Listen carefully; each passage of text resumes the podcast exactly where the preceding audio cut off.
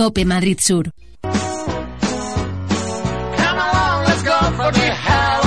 Aquí comienza Auto FM.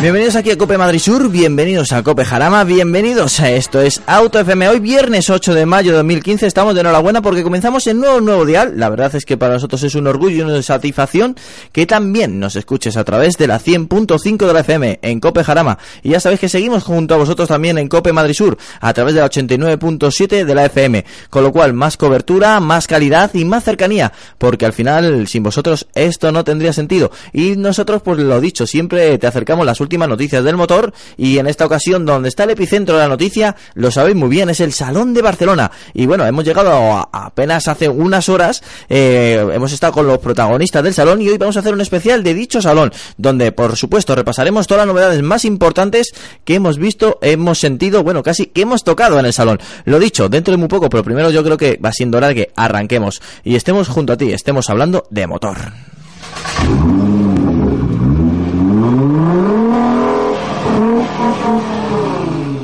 Y como, bueno, ya sabéis que Auto FM no solamente soy yo, no solamente es Antonio Rodríguez Vaquerizo, eh, también es un equipo de gala que me tienen, bueno, aquí, al otro lado, eh, pues, esperando para comentarte las novedades más importantes del salón. Bueno, eh, voy a saludar a Juan Ávila, bienvenido Juan. Buenas tardes. Tenemos también a Alejandro Arostegui, bienvenido Alejandro. Hola, muy buenas. Y a Eduardo Lausín, bienvenido Eduardo. Hola, buenas tardes. Bueno, pues con este equipo de gala comenzamos y comenzamos eh, con- a tratar de directamente con la marca de la estrella. Vamos a hablar de Mercedes y nos vamos con Enrique Ruiz que nos va a comentar las novedades más importantes que ha llevado al Salón de Barcelona. Comenzamos con Mercedes, ¿ves? estamos en el Salón de Barcelona, estamos junto a Enrique Ruiz que todos lo conocéis en Auto FM y en la cadena COPE y la verdad es que nos va a comentar la novedad que traéis aquí al Salón de Automóvil de Barcelona. Bienvenidos aquí a nuestro stand.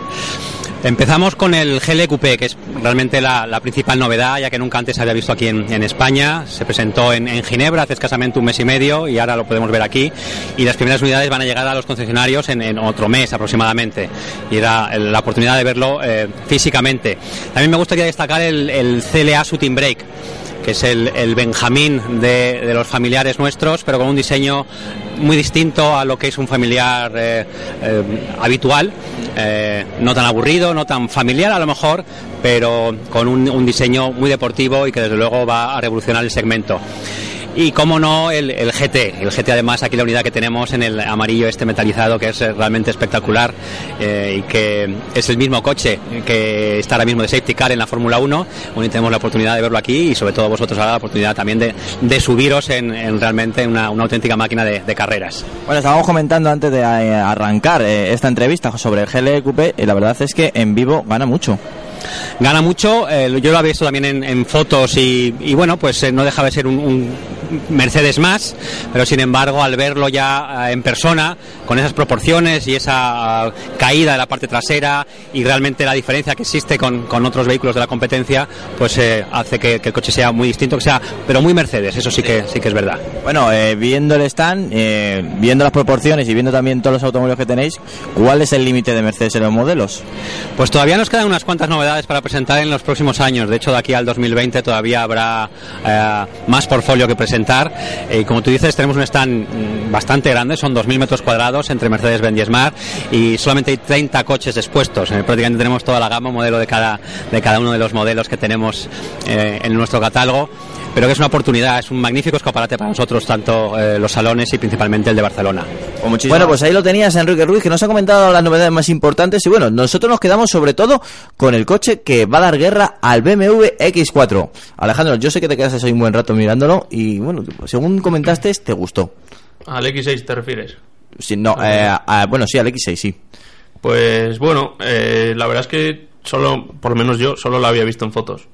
Y por lo que parecía, se parecía demasiado al rival directo. Demasiado, Sí, demasiado. Pero es más ancho. Sí, Es sí, luego en que- persona nada que ver. Luego en persona ya se notan, se notan más diferencias. Y yo creo que está muy conseguido. Lo que pasa que sigo pensando que ese tipo de coches no deberían ser así.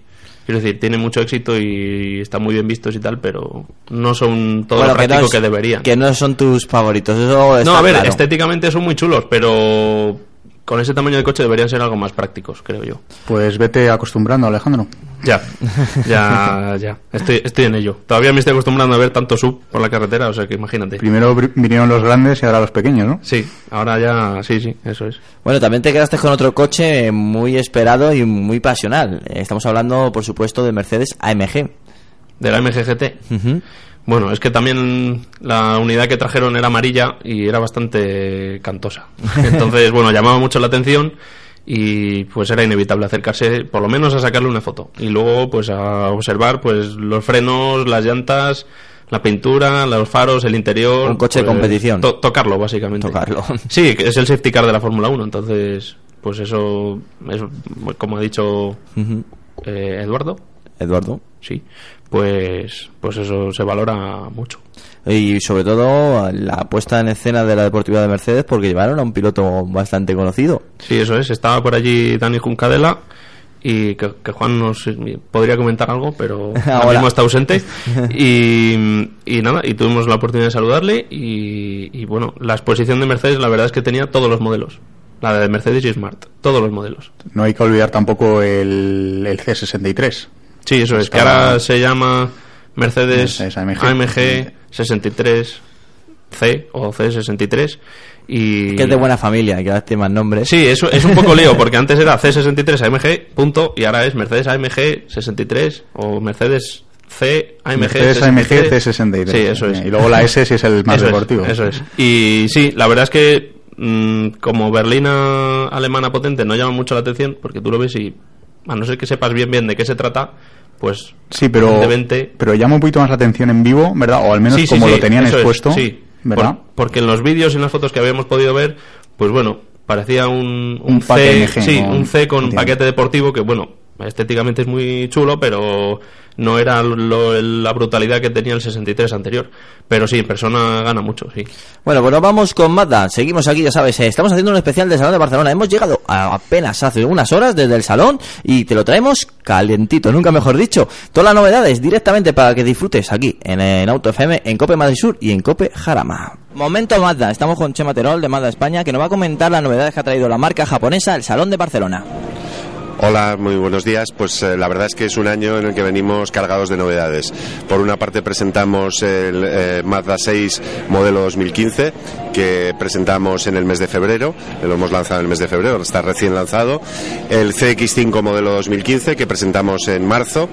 Eh, también el nuevo Mazda 2, completamente nuevo, que hemos presentado en el mes de abril el nuevo CX3 que presentamos en el eh, mes de junio y el nuevo MX5 que lanzaremos en el mes de agosto. Así que un año cargado de novedades.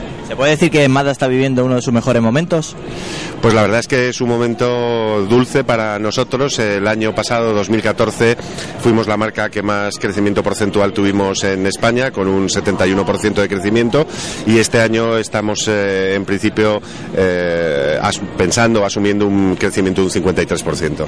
Bueno, eh, hace poco tuvimos la oportunidad de probar un Mazda 3 Sedan y nos sorprendió por la calidad y, y sobre todo la finura de conducción. Eh, Mazda también está evolucionando en calidad, no solamente en deportividad. Sí, la verdad es que hay un conjunto de atributos, empezando por la fiabilidad, en la que Mazda ha sido eh, una marca puntera históricamente desde hace ya muchos, muchos años, y a eso se van añadiendo elementos como la tecnología, la nueva tecnología Skyactiv, eh, que eh, hace que nuestros motores, tanto gasolina como diésel, sean de los más eficientes del mercado.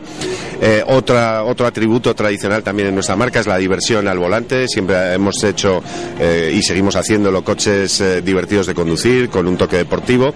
Y por supuesto otro elemento fundamental que es el diseño, el diseño codo que eh, incorporamos en todos eh, nuestros nuevos modelos y que está teniendo un gran éxito comercial. Muchísimas gracias, Chema, y como siempre decimos, toda la novedad de Mazda. Bueno, pues ya lo sabéis, ahí lo tenías, la novedad de Mazda más importantes, la verdad es que, como lo estaba nombrando en la entrevista, está viviendo un momento muy dulce Mazda. No tiene nada que ver con lo de apenas hace cinco años. Tengo que decir que, la verdad es que han dado pasos muy inteligentes. Han renovado el roster que, era un éxito de, ventas en, la mayoría del mundo, pero necesitaba ya un, pequeño cambio estilístico. Lo han, lo han hecho yo creo que muy acertadamente, conservando lo que, lo que funcionaba y revolucionando lo que necesitaba un cambio, un, un poco de aire fresco. Y, después, por ejemplo, eh, ha sido muy interesante que han renovado la, eh, la gama mm, CX5, el Mazda 6 y con, el Mazda 3 que salió nuevo y el Mazda 2 tiene una oferta bastante, bastante, bastante amplia para lo que es un fabricante mm, japonés eh, pequeño, que no es del tamaño de Nissan o de, o de Toyota. Y, y vamos a ver hacia dónde lleva todo esto, a ver si se refleja en ventas o no. Bueno, es que mm, Mazda podemos decir que tiene una gama completamente renovada, al menos la gama de volumen en Europa. Sí, sí, por eso, por eso. completamente. Todo. Entre los restyling de los modelos que, que tampoco había pasado tanto como para hacer un restyling profundo, pero bueno, eh, normalmente ya las marcas cada dos, tres años, antes era cada cuatro, ahora se han reducido los plazos y ahora cada dos años, tres años como mucho hacen un lavado de cara. Mazda lo suele aplicar muy a menudo. Quizás un poco el- la crítica que se le puede hacer a esto es que si cambias eh, radicalmente de diseño de coche cada cuatro años, cuando te vas a comprar un coche, sabes que su valor va a bajar drásticamente a partir del cuarto año, porque te vas a encontrar no un restyling o un lavado de cara muy avanzado, sino un modelo completamente nuevo. Entonces tiene pros y contras. Pero bueno, es la política que adoptaron. Mm, yo creo que donde empezó Mazda fue con Bandera, que realmente a hacer diseños así un poco contundentes y más del gusto europeo.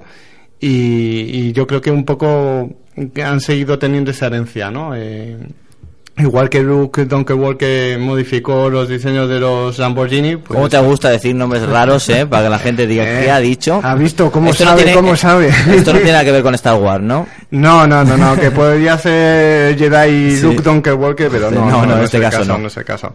Y, y bueno, yo creo que, que solo falta mm, que la falta la incrementen en algunos puntos, ¿no? Porque efectivamente tiene un diésel de 150 ma- caballos en, en el Mazda 3. Eh, ahora creo que, va, que iban a sacar o confirmar si han sacado la versión del 1.5 diésel. En algunos sitios, en versiones de gasolina, se quedan un poco cortos. Por ejemplo, con el Mazda 3 Sedan no tenías versión de gasolina de 165 caballos. Por si alguien la quería. No tenías en su momento la gama diésel del 1.5. O sea, eh, digamos que eh, yo creo que su mercado más importante a lo mejor no es España, es Estados Unidos, es Japón. Pero pero es eso, es, es Mazda, eh, tiene unos, un- unos packs muy cerrados como los japoneses, que no es como los europeos, que dices, pues quiero esto de aquí, esto de acá y esto de allá, no, aquí son packs cerrados, y bueno, es el, el pro y en contra, son diseños muy bonitos, un, un chasis mm, bastante logrado, a mí no es porque ten- yo tenga uno, pero... No, no, pero- eso no tiene que ver. Pero nada, nada, No se está notando. No se está notando, pero ve, bueno, Álvaro nos lo dijo, ¿eh? Álvaro salió bastante, bastante a gusto de, eh, de la prueba. Eh, pero bueno, es eso, eh, un chasis divertido de conducir. Ahora un poco, mm, digamos, un poco más aburguesados, ya no son tan, tan radicales o tan duros como eran los primeros Mazda 3. Y, y a cambio, bueno, un diseño muy bonito y a cambio, pues eso sí, pues una política a lo mejor de precios y de combinaciones un poco, un poco japonesa, ¿no? Bueno, han salido ahora esta semana los precios del CX3 Sí. y del MX5. que no Sí, del ¿eh? MX5 acabo de leer que eh, hay versiones ya desde 25.000 euros. Por O sea, ahí. que han, han bajado precio un poco, no sé si eh, tiene que ver con la demanda o no, o si ya lo Bueno, tenían pensado. hay que ver todavía descuentos, pero no parece que vaya nada mal. Sobre todo la versión básica creo que tiene un equipamiento bastante A mí me parece que si son 25.000 euros reales, no de eso de que vas al concesionario y a poco que le pongas se te sube 3.000 euros más. Si son 25.000 euros reales, eh, la verdad es que está muy bien, porque es un modelo que no se ve mucho. O sea, se tiene la exclusividad de, decir, bueno, es que no está muy distribuido en el mercado, pero es un modelo que lleva generación tras generación conquistando a la gente. O sea, que es un modelo bastante probado. Y además yo creo que ahora ha vuelto un poco a sus orígenes, porque estaba convirtiéndose en demasiado blando, demasiado Sí. grande entre comillas y demasiado pesado también entre comillas. Eso es lo que decía mucha gente, ¿no? Que, que pasó de ser un coche divertido de conducir, con el que irte a una carretera de curvas y pasártelo bien, a un coche que se estaba como aburguesando, ¿no? Como que A ver, tampoco estaba- mucho, porque vamos, hasta el último MX5 yo creo que iban bastante bien, vamos, bastante mejor de lo que esperas para un coche de, de esas Yo creo que es una, una rara avis ya. Es decir, eh, los coches descapotables, aunque siempre pensemos que, por ejemplo, en un país como España debería ser un éxito de ventas, no es eso. Eh, los, eh, los, eh, los coches descapotables tienen un gran mercado en Inglaterra y en Estados Unidos. Ujú. Mazda vende mucho en Estados Unidos y ya por ahí solo justificaría la construcción del MX5. Pero, pero el hacer descapotables rosters no encontrarás muchos en el mercado. O sea, yo creo que así de, para divertirse un poco y darle juego una carreta de curvas, te puedes encontrar el TT, te puedes encontrar el Mazda. no hace mucho, cuando salió el GT86, se habló mucho, De por hablar unos- más o menos de coches comparables, de hacer una versión Roadster y Toyota dijo que, que no. Claro, que, si es que estaba, es- que estaba Mazda ahí y ya era suficiente. Claro, y es, es volumen. Al final, eh, la gente dice, qué bonito, qué bonito sería tener este coche Mm. Claro, pero tienes que pensar en que se tiene que, a nivel financiero de marketing, Sí, sí. estamos hablando, de que tienes que producir un determinado volumen de unidades para que las modificaciones, la maquinaria nueva que tengas que emplear para Los producir útiles. el coche, los útiles, todo esto, te dé un, un precio razonable al que vender el coche al usuario. Entonces, ha habido coches muy bonitos que han tenido un éxito de crítica y público en los salones de automóvil. Todos nos acordamos, yo creo, del Seat Tango, ¿no? Sí. ¿Os acordáis? Sí. Bueno, pues ese fue un ejemplo muy claro de esto, que mm, cuando llegaron a, a hacer cuentas, eh, a pesar de que todo el mundo estaba enamorado del coche, pues no salían los números. Y el Tango no salió porque no salían los números de la rentabilidad. Bueno, seguimos adelante y ahora es el momento de Hyundai, ya saben, nos vamos con Santiago de la Rocha que nos va a decir las novedades más importantes que llevan al Salón de Barcelona. Momento Hyundai, estamos junto a Santiago de la Rocha, un gran amigo del programa, que nos va a presentar, pues, bueno, lo que habéis traído aquí al Salón del Automóvil de Barcelona, que por cierto está muy bien, ¿eh? Muchas gracias, Antonio. Pues la verdad es que sí, estamos encantados de estar aquí en el Salón de Barcelona, un salón yo creo que la primera impresión para todo el mundo ha sido muy positiva y en Hyundai pues con grandísimas novedades. Pues tenemos toda la gama i40 nueva, el, nuevo iX20, la primera incursión en el segmento de industriales de hasta 3 toneladas y medio con la H350 y nuestra gran estrella para, para este año y para los próximos años, que es el nuevo Tucson, que de luego estamos encantados y súper animados de que vaya a triunfar igual que ha triunfado el iX35. Bueno, la verdad es que estaba muy contento Santiago con, con estas novedades y sobre todo porque estaban enseñando el Tucson, que al final y al cabo va a ser una de las grandes armas para conquistar el terreno europeo. Sí, porque aunque el i30 Turbo estaba muy bien, pero yo creo que el protagonista de Hyundai era el Tucson nuevo. Aunque el Genesis, que estaba ahí en una esquina, mm, aunque ya lo habíamos visto, Sí. Yo a mí me gusta mucho ese coche. El Hyundai O sea, Genesis es espectacular. Es más, eh, tengo la oportunidad de, El lunes estuve conociéndolo muy a fondo. Es un coche que te sorprende por la calidad de rodadura, la calidad de materiales, que no tiene la que envidiar a, a esa, mm, esas tres marcas eh, líderes eh, premium alemanas. Nada que ver. Bueno, es más, te puedo decir que, que por el precio que tiene, eh, viene todo absolutamente todo, asientos atrás independientes, eh, consola que puedes regular el volumen de, la radio de manera autónoma y no solamente eso, también eh, tocar la infografía a través de un teclado que tienes a- al lado, a- a- en, el, en el puesto central. Unos asientos comodísimos, parece que vas flotando, parece que vas en, en un salón rodante y un diseño muy impactante que mm, estamos viendo una evolución de Hyundai para bien, para algo muy positivo y sobre todo porque sabemos que está dando pasos eh, también muy importantes. Este Hyundai Genesis eh, es todo un estandarte, es el buque insignia que tiene Hyundai en Europa y eh, bueno, es algo, algo que, que dice que yo he podido realizar esto. Y, y lo han hecho, ¿eh? Frena bien, también lo comprobamos, frena muy bien, acelera muy bien eh, el- eh, y el comportamiento dinámico es fabuloso. Uno de los coches que sin duda alguna tuviese que elegir, si tuviese que elegir un, un coche de representación, no me cabría la menor duda que uno de ellos, por lo menos verlo, sentarme y disfrutar del viaje, sería un Hyundai Genesis. Son una alternativa muy válido, muy válida. Sí, sí, sí, Poco conocida, seguramente, pero muy válida. Sí, la gente igual no lo toma en consideración porque o no sabe que existe o todavía no se lo ha planteado o dice, va, un Hyundai, ¿sabes? No, no lo tienen en consideración porque les parece que es una cosa muy... un coche muy cutre o muy muy asiático, muy tal, pero visto el stand, cómo tenían colocados los coches y visto así en general el i20 Coupé, el Mucho i30 coche, y tal, sí, sí, todo, ¿eh? Mucho por eso coche. que la, la gama es amplia y ves los diseños y dices, oye, mm, oye, esto ya, esto ya va pareciendo, vale, una, una marca europea, pero oye, que ya tienen un, un lenguaje de diseño claro y vamos, que ya se nota que han dado un gran paso. Sí, además, a mí me ha sorprendido mucho, eh, yéndonos del Génesis, al que probablemente no podremos llegar. Al i20 WRC. Eh, sí, bueno, quería el i20, el WRC ya lo dejamos para más adelante, pero no, pero me quedaba con el, con el i20 y el i20 Coupé. La verdad es que estuve un rato mirando los dos, comparando a ver qué te ofrecía uno con respecto al otro y la verdad es que parece raro incluso que una marca como Hyundai que a lo mejor piensa bueno pues eh, vamos a centrarnos en gamas de realmente de volumen Sí, eh, que se haya sacado de la, de la manga un i20 y un i20 coupé también no cuando muchas marcas han dado de lado esa, esa opción Sí, eso es. Y sí que Sí. estu- estuvimos viendo bien, bien, bien, igual que tú, el i20 Coupé. Y es que es un coche que, vamos, visto el i20, bueno, el primer i20 que sacaron, que, bueno, era un coche así un poco básico y un poco urbano y tal, pero este ya tiene pinta de coche en condiciones y... sí sí ha habido horas de diseño ahí. Sí, sí, se nota, se Muchas nota, horas. se nota. Pero es que además, lo mires por donde lo mires, se nota que el trabajo que han hecho ha sido, ha sido muy, muy bueno.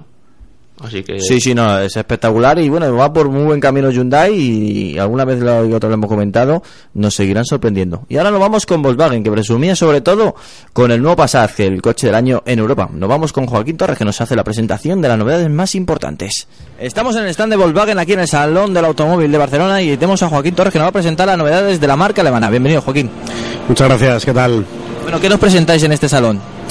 Pues es- en este salón de Barcelona, eh, que está basado sobre todo en la, en la conectividad, nuestro protagonista es el, es el Passat, ¿no? El Passat por, eh, por toda la conectividad que lleva, todos los sistemas de, de tecnología, mm, de asistentes de conducción y por todo aquello que es ahora mismo, digamos, los smartphones mandan, ¿no? Pues que, tu coche esté conectado o tu teléfono esté conectado a tu coche y que sea quien, quien mande, ¿no? Tanto para Google Android Auto, para CarPlay, para, para todo, ¿no? Al final es un poquito la, lo destacado de este salón. Pero en cuanto a novedades, perdón, en cuanto a novedades, en Passat eh, destacamos el Passat All Track, ¿vale? Es la versión off-road que llegará en, septiembre. Eh, completa un poquito la gama de, de Formotion junto, con el Golf All Track, que también presentamos aquí en el salón, por primera vez aquí en, en España. Luego tenemos, siguiendo con Passat, el Passat GTE, como sabéis, el híbrido enchufable de Volkswagen, sería la segunda, el segundo modelo que trae esta tecnología después del Golf y que vendrá para finales, muy finales de este año.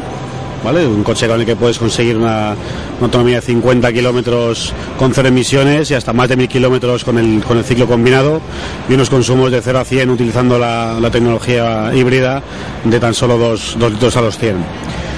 Y luego tenemos también como muy destacados el nuevo Turán, la tercera generación de un monovolumen que se ha vendido más de 2 millones de unidades en, en todo el mundo, que viene completamente renovado, viene con la plataforma MQB y que bueno, que al final pues permite que sea un coche mucho más ágil, permite un diseño inteligente en el interior aprovechando mucho más el espacio. En España va a venir con las tres filas de asientos, como así piden nuestros, nuestros clientes, siempre va a tener siete plazas con una conexión especial también que tienes un altavoz para poder hablar a las plazas traseras sin tener que girar la cabeza ni, ni gritar, también muy, muy conectado y con todos los asistentes de seguridad que estamos introduciendo en el, en el grupo. Y en cuanto a deportividad, que también es una, uno de los ADNs importantes, no solo la tecnología y la seguridad, también es eh, importante para Volkswagen la deportividad, pues tenemos el Polo GTI, tenemos el Golf R, el Golf de 300. ¿Cómo le gusta hablar de coches deportivos a, a Joaquín? Sin duda alguna, las novedades se centraban eh, pues, en, en esos dos vehículos que nos ha dicho, y bueno, de- especialmente el Passat, que están presumiendo, como he dicho al principio, de coche del año en Europa. ¿Cómo lo viste, Alejandro? Pues lo primero es que mm, sí que es verdad que, que, mm, que el, tema de la conectividad ha sido muy importante en este salón. Que ya sé que hablamos de coches siempre, pero el tema de la conectividad para mí es de las cosas más importantes porque basta que te compres un coche para que un año después ya, que si el navegador ya no se actualiza, que si va un poco lento porque no sé qué, que si esta pantalla no tiene toda la resolución que debería tener. Estamos como con los móviles, entonces eh, ahora mismo es el momento de proyectar el móvil en, en las pantallas, yo creo. Y sabes eh, la idea que tengo con eso, que eh, yo creo que todavía está sin, sin, sin madurar un poco, que si tuvieras que actualizar realmente la cartografía o mm, el software del, del elemento multimedia eh, en el concesionario, ya se garantizarían una visita al concesionario aunque el coche no tuviera nada y que siempre se puede sacar, bueno, pues ya que pasas por aquí, te reviso esto, hago esto otro, es una manera como de incrementar las ventas de, de, los talleres, ¿no? De, de, incrementar el número de visitas. Eh, a, raíz de eso que comentas precisamente, eh, yo estuve, bueno, luego hablaremos un poquito más adelante, estuve con sus primos lejanos de SEAT, mm. que bueno, al fin y al cabo son del grupo A, y nos mostraron también, como decía Alejandro, el tema, el tema de, multimedia y de conectividad. Y efectivamente, una de las eh, frases estrella fueron que, fue que mm, querían, o al menos tenían la intención de que dentro de 10 años, eh, pudiéramos cambiar de móvil, porque nunca no vamos a tener dentro de 10 años, a menos que los Nokia no antiguos, pues no vamos a tener el mismo móvil, los eternos. efectivamente. Pero que quisiera que a, través de, por ejemplo, aplicaciones como el Mirror Link, todo esto, ¿no? Que pasan la información del teléfono a la pantalla del, del, coche, mm. pues efectivamente cambiemos de móvil y siga siendo válido. Esa era una de sus intenciones, ¿no? Que, claro, que efectivamente. Esa es, esa es la gran pega, que lo tienes y lo has pagado, pero luego resulta que dos años después ya que si el móvil no sé qué, que si solo es compatible con iPhone o tal y al final... es que eso también es un arma de venta, o sea, es, es difícil pero... luchar contra eso porque, a ver, eh, tú eh, eh, normalmente un coche actualmente, salvo que salga muy rana, tiene una gran capacidad de aguantar a lo mejor 200, 300 mil kilómetros y seguir siendo válido. Entonces ahí hay dos armas para intentar que esos clientes que tú ya has hecho, que ya te han comprado un producto, en vez de comprarlo cada ocho años, lo compren cada seis. Porque si compran un coche cada seis, venderán más coches al cabo de, yo que sé, 24 años, que serán que comprarán cuatro veces, que si lo vendes cada ocho, que te lo comprarán tres veces, ¿no? Una sencilla regla de Pero, pero claro, eh, si el motor aguanta, no tiene pegadas graves, tú te vas a cambiar de coche si no hay una actualización importante de diseño, una actualización importante de, diseño interior y elementos multimedia. No, en pues teoría te cuesta más, claro. Entonces, es, al fin de cuentas, es un poco como decir, bueno, tu coche sigue funcionando, pero si quieres todo lo último que hemos sacado, Mm, es hora de que lo vayas cambiando. Pero, por ejemplo, eh, por hablar de otra marca, Tesla saca actualizaciones del coche. es como el móvil. Ahí quería llegar. Sí, y es que eh, hace poco sacaron una actualización para el P85D, que es el de tracción cuatro ruedas y 700 caballos, bajaba la aceleración 0,1 segundos de 0 a 100. Una actualización del coche, mm.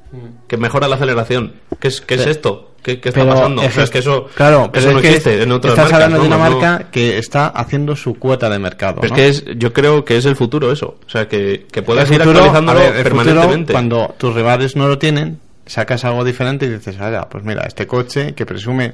A ver, la naturaleza de Tesla es lo eléctrico. Ya. Entonces, ¿qué sucede? Que tiene que ver Tesla, si eh, tuvieras que enfocar con algo, es tecnología. Entonces, ¿Qué puedes eh, hacer para que el coche se asiente como un elemento tecnológico no solo en el consumo, sino en todo lo relacionado con, con el uso del automóvil? Pues todo el tema de actualizaciones, todo el tema del aparato multimedia, que es una pantalla súper grande, pues todo eso bueno, le da relevancia. Seguimos adelante, que si no, ya sabéis que los especiales salones se nos hacen eternos por las marcas y por las entrevistas y porque siempre tenemos algo que comentar en todas las marcas. En este caso nos vamos con el grupo PSA, nos vamos con Citroën, nos vamos con Peugeot y nos vamos con la nueva marca, ya sabes, Premium, la DS. Y para eso nos vamos con José Antonio León, que nos presume, y bueno, presume y nos comenta las novedades más importantes de dicho salón. Estamos en el stand del grupo PSA, Citroën, Peugeot y DS. Estamos junto a José Antonio León, que nos va a presentar las novedades más importantes de estas tres marcas. Bueno, eh, el stand de PSA Peugeot Citroën IDS en el Salón de Barcelona es un stand eh, innovador, un stand que ha roto un poco el estereotipo de presencia de un fabricante o de una marca en un salón y en este sentido hemos creado un stand muy tecnológico donde bajo el paraguas de la tecnología y del I D del grupo PSA aparecen sus tres marcas perfectamente diferenciadas, cada una con su universo propio, cada una con su propio, posicionamiento de marca, eh, con un vehículo por marca que representa lo mejor o lo que mejor define eh, la idiosincrasia de cada una de ellas, en el caso de Peugeot el 308 GT, en el caso de DS, sin duda el nuevo DS5 que abre la nueva etapa en la marca, en la nueva marca DS, y en el caso de Citroën el C4 Cactus hecho en España y que yo creo que simboliza claramente el nuevo espíritu de la marca Citroën en ese, como le llamo yo, dos caballos del siglo XXI. Eh, detrás de estos tres vehículos y de estas tres marcas perfectamente identificadas, como decía antes, está un túnel tecnológico, un túnel que pretende representar la innovación tecnológica eh, y medioambiental del grupo, donde somos líderes en reducción de emisiones de CO2 en Europa, donde tenemos motores eh, galardonados como motores del año, eh, como el THP, donde presentamos también nuestros nuevos motores tricilíndricos atmosféricos y turbo que ofrecen las mejores prestaciones al mejor consumo y emisiones.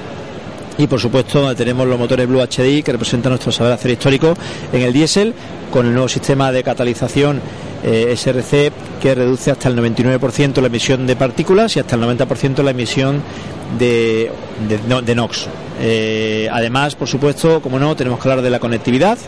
Conectividad que, Como bien has dicho, Alejandro, la conectividad muy importante para este salón, muy importante no solamente para el salón, sino también la evolución del automóvil. Yo creo que es en los apartados más importantes, junto también el consumo o, la, el tipo de contaminación que sale por el tubo escape. Pues eh, ahora es eh, pues este paso más, eh, el infotain, el, el- la conexión, estar todo el día conectado.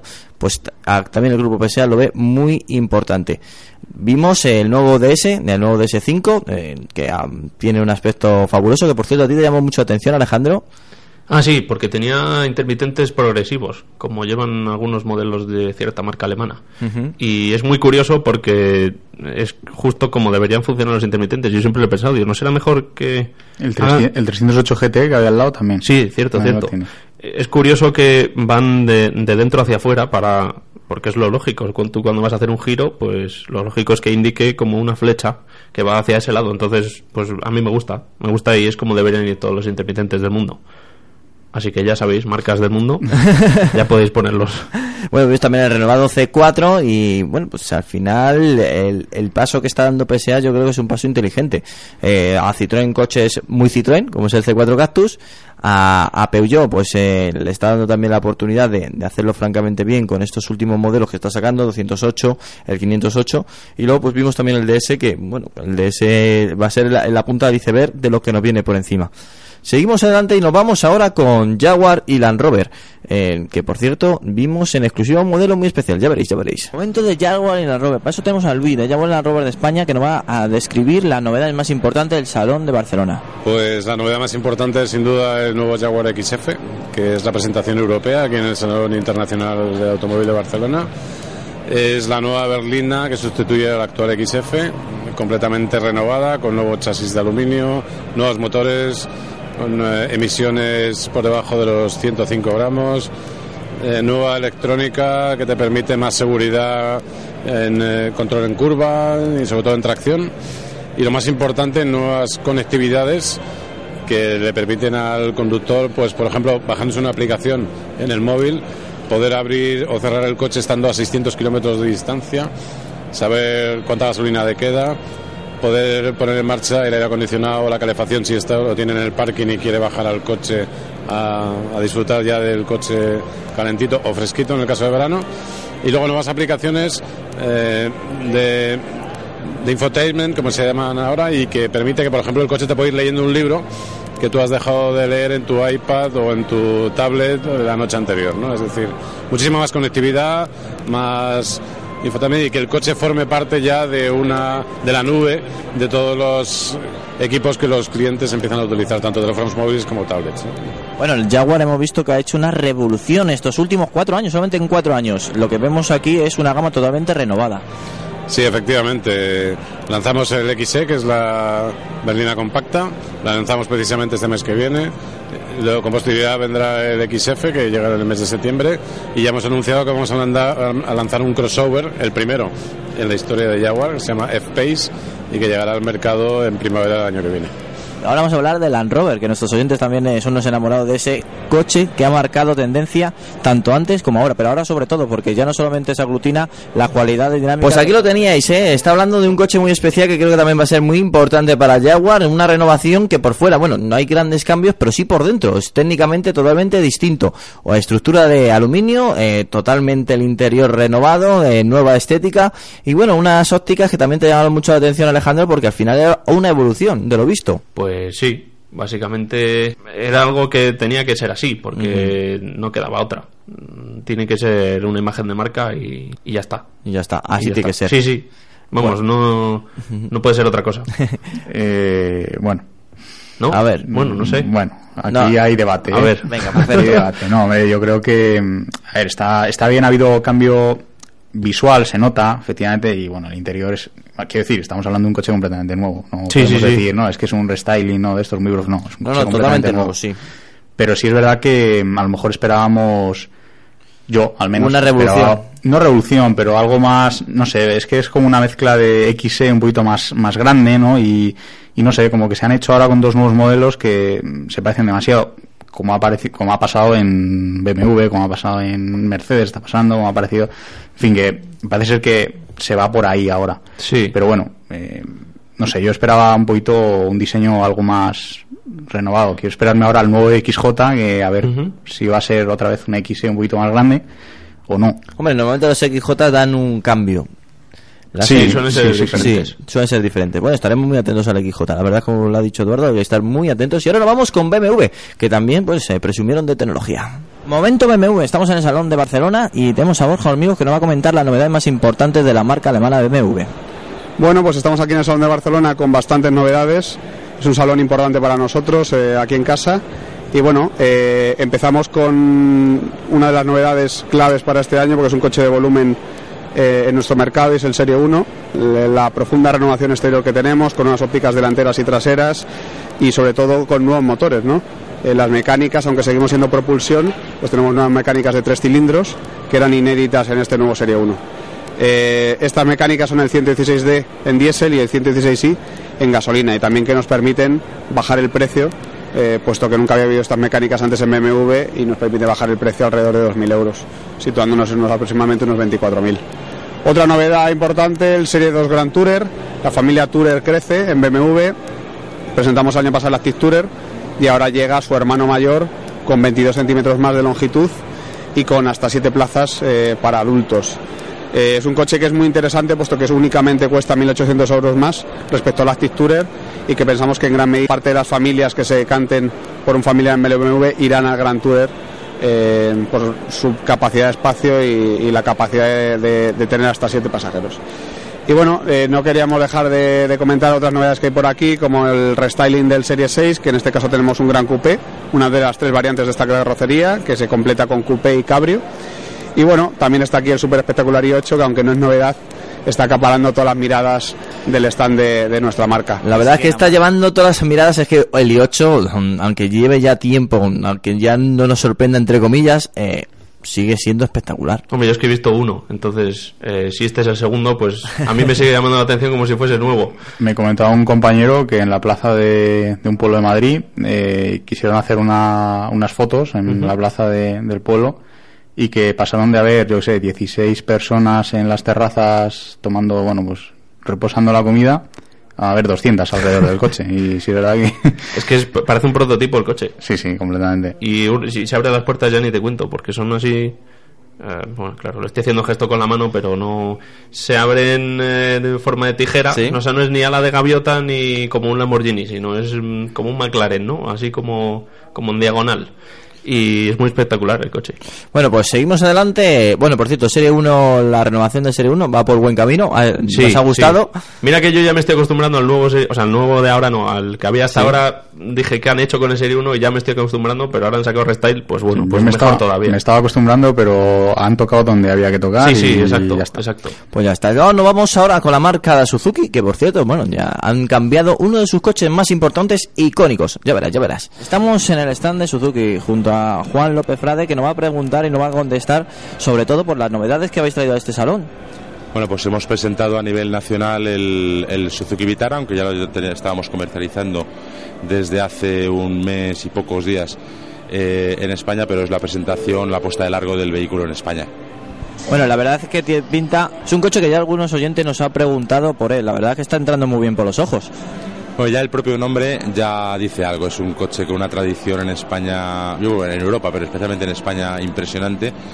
El coche entra por los ojos solamente verlo y después eh, lo pruebas y el coche pues es, eh, es espectacular cuál es su comportamiento, tanto en carretera como en las pruebas que hemos hecho fuera de carretera. Realmente un coche, eh, esperamos que tenga un futuro genial. Alguna duda de nuestros oyentes decían que le veían más sub que todoterreno que la anterior generación. Bueno, puede haber perdido cualidades. Está claro que nosotros no podemos ir en contra del mercado. Ahora mismo el mercado es un mercado sub. Eh, el, el mercado, la gente está demandando este tipo de coches. Ha perdido la reductora y eso para algunos puede ser un hándicap, pero no creo que tantos de los que hayan tenido un Vitara o un Gran Vitara eh, de los últimos haya utilizado muchas veces la reductora. Bueno, nos estaba comentando Juan que la verdad es que el nuevo Vitara luce fabuloso. Lo único que ha perdido, bueno, una capacidad horror, pero en beneficio al final, pues lo que se está dando gran uso de este automóvil, que es la cartera, es disfrutar, pues eh, la combinación entre carreteras, pistas y hacerte una escapada que otra, que este Suzuki Vitara lo puede hacer. Bueno, ¿cómo vistes este nuevo Suzuki Vitara, Alejandro?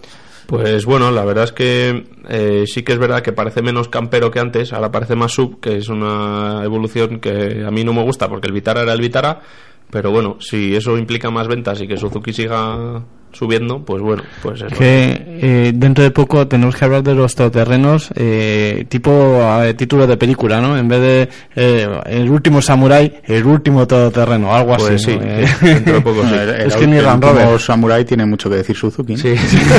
me ha venido a huevo. Muy bien tirada, sí, sí. Bueno, seguimos adelante y nos vamos con Kia, que también presentaron un concept car que, eh, bueno, al final avanza las líneas del futuro de la marca coreana. Momento Kia, aquí seguimos en el Salón del Automóvil de Barcelona, eh, tenemos a Ignacio Villegas. Bueno, Ignacio, magnífico está en el que habéis presentado aquí en el de Barcelona. Hola, bueno, primero bienvenidos, muchas gracias y, y sí, la verdad que sí, venimos con todo, venimos con, con nuestra gama y con una gran revelación para nosotros que es el Concept Car, el Kia Sport Space que, que desde luego no deja indiferente a nadie. Es un coche que da, está dando que hablar muchísimo porque damos por hecho que veremos algo parecido dentro de no poco en algún modelo. Sí, sí, la verdad es que este Concept Car es clara muestra del, del diseño futuro que viene para Kia en los próximos años y seguro que lo que viene es igual de espectacular, no nos cabe ninguna duda. Bueno, la, la tenemos también ahí en un rinconcito, pero no por ello no menos importante, el Kia Soul eléctrico. También hay muchos oyentes que nos han preguntado por él. Sí, la verdad es que es un coche que está sorprendiendo mucho y para bien. Estamos muy contentos, muy contentos con cómo está funcionando estos primeros meses que tiene aquí en España. Se trata del primer coche eléctrico de la marca en ser vendido fuera de Corea, con lo cual para nosotros es un gran paso adelante con unas tecnologías cada vez más eh, avanzadas y, y ecológicas sobre todo. Y destaca sobre todo porque tiene una autonomía de 212 kilómetros, que creo que es una de las mejores que hay en el segmento en este momento. Bueno, pues ahí lo tenéis, la novedad de Kia que le han llamado muchísimo la atención y bueno, unas líneas que nos recuerdan a Alfa Romeo, o no es así Alejandro, ese toque Alfa Romeo tan característico de, bueno, Alfa Romeo el 159 exacto para el vagón. Pues sí, eh, y bueno, eh, la verdad es que eh, tenía un despliegue ahí bastante amplio y, y bueno, nos gustó mucho el stand, la verdad. Es un stand eh, y el Soul también te llamó la atención. Sí, el Soul porque creo que es el primer coche, o por lo menos que yo sepa, que lleva el, el Android Auto, Ujú. que se supone que es eh, la aplicación de Google para transmitir la información del teléfono al coche. Y tenían ahí medio escondido un, un Soul eléctrico. Mm, También muy interesante. Sí, demasiado escondido, diría yo. sí, bueno, Así pero, que- pero bueno, estaba ahí. Sí, por lo menos lo tienen. Y Mm. no- yo no he visto ninguno más que uno de prensa o de red comercial, pero vamos. Que sí, que sí, que muy bien. Sobre todo está bien porque está haciendo una apuesta muy inteligente Kia, tiene un coche eh, totalmente nuevo, el nuevo Soul, que se está vendiendo francamente bien en, mercados tan importantes como Estados Unidos, y la ha traído en Europa y dice, oye, cuidado, que tenemos también esta tecnología. Sí, y, el, y tienen también el diseño del concept ese, que es que como lo saquen a ver la venta quitando las llantas y los retrovisores, lo típico, Que te ha gustado a ti también, ¿no? a mí me ha gustado, sí. ¿A ti no? Sí, sí, claro. Ah, vale, vale, vale. No, digo, ah, como que a ti también te gustaba, pero a mí no. Vamos a llamar a la señora de limpieza y que pase a fregona porque empieza a haber charco, ¿eh? No, es que sí que es verdad que a mí me gustó mucho. Yo creo que es como, como demuestra cómo deberían ser los familiares, por lo Sí, menos los de yo Kia. pienso que también. Ahí tienes toda la razón. Bueno, seguimos y nos vamos con Honda. Momento Honda. Estamos junto a Ana Boy, ya la conocéis. eh, estuvo junto a nosotros hace unos meses comentando las novedades de Honda. Y esta vez nos va a comentar, que por cierto juegan en casa, nunca mejor dicho, aquí en el Salón de Barcelona, las novedades que han traído. Bienvenida, Ana. Muchísimas gracias. La verdad es que estamos encantados de estar un año más aquí en este Salón del Automóvil de Barcelona, que viene muy bien no solo para la ciudad para, y para toda la industria, sino para Honda también, en este caso particularmente, porque supone este salón la presentación en España por primera vez del Honda HRV, que es el nuevo subcompacto de la marca que, llevar- que llegará al mercado español a finales de septiembre y es un modelo con el que estamos muy esperanzados porque viene a situarse en un segmento de, de claro crecimiento. No, un, un segmento pujante, porque de todas las marcas se están fijando en ellos y vosotros tenéis mucho que hablar de eso. Tenemos mucho que hablar porque justamente ahora en este mes de abril hemos lanzado el, el CRV, ese es también un del segmento sub, una categoría superior, digamos, pero este HRV pues viene a posicionarse también en muy buen lugar, además con un motor 1.6 que ya lo conocéis de la serie Dreams Technology con 120 caballos.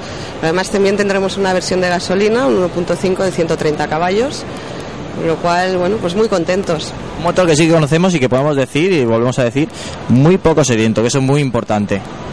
Así es, unos consumos y unas emisiones pues eh, reducidas, muy contenidas. Yo creo que ya es un poco no la filosofía de la marca y de esta serie Air Dreams Technology. Bueno, pues ahí lo tenías, eh, presumían de nuevo Suda, un, un mercado, una sección, un segmento que Honda para nada es nueva. ¿Cómo lo viste ese, ese toque que tiene Honda con este nuevo Sud? Pues es que a mí lo de los sub, eh, yo sé que es lo que manda el mercado, pero ya he dicho unas cuantas veces aquí en directo que a mí lo de los sub no... No te convence Es mucho. que no, es que no, lo siento mucho, pero no, son coches que son más altos, más caros, más... Pero bueno, al final la sustitución del coche familiar de un buen volumen Sí, a mí me parece sí, correcto. Sí, no, sí, a mí me parece bien que las marcas lo saquen, si es lo que venden, allá ellos, pero... Es lo que venden y además con el HRV yo creo que... Sí, sí, eh, vamos, era, era un movimiento lógico. Si es que en este salón hemos visto apuestas totalmente lógicas para las marcas, no han hecho nada que digas, "Pf, esto va a ser un desastre. Bueno, también creemos que es lo más normal, tal como está el mercado. Y por cierto, Sí, hemos sí. visto un gran avance y, y sobre todo brotes verdes, ¿eh? Sí, y sobre todo el nuevo Type R. que era el coche, el Honda que estábamos deseando ver, aparte de, del HRV, por Sí. supuesto. Y bueno, estéticamente es brutal. O sea, parece un coche del WTCC, del Campeonato Mundial de Turismos, con ruedas de calle, básicamente. Eh, te gustó, ¿eh? Te sentaste. eh, Sí, sí, sí. el- Estuvimos ahí toque- toqueteando. sí. y la verdad es que es curioso que tiene un montón de aditamentos aerodinámicos en las aletas, eh, tanto arriba como abajo, bueno, en la parte trasera. Y, y el alerón, que mm, mucha gente dirá que es un poco. Bueno, el alerón ha fallado ahí, ¿eh? Tenía A ver, a, la- a ver, ese concept eso, el alerón del conce enamorado. que tenía Las luces, las luces eso, traseras. Eso. Sí, eso lo ha comentado todo el mundo, pero Sí. supongo que por normativa, por costes o por Era una locura, de Sí, todas sí, maneras, era sí, una locura. Pero estábamos deseando que fuese así y no ha sido, pero bueno, Bueno, no le vamos a poner muchas queda- pegas. Nos quedaremos con las ganas.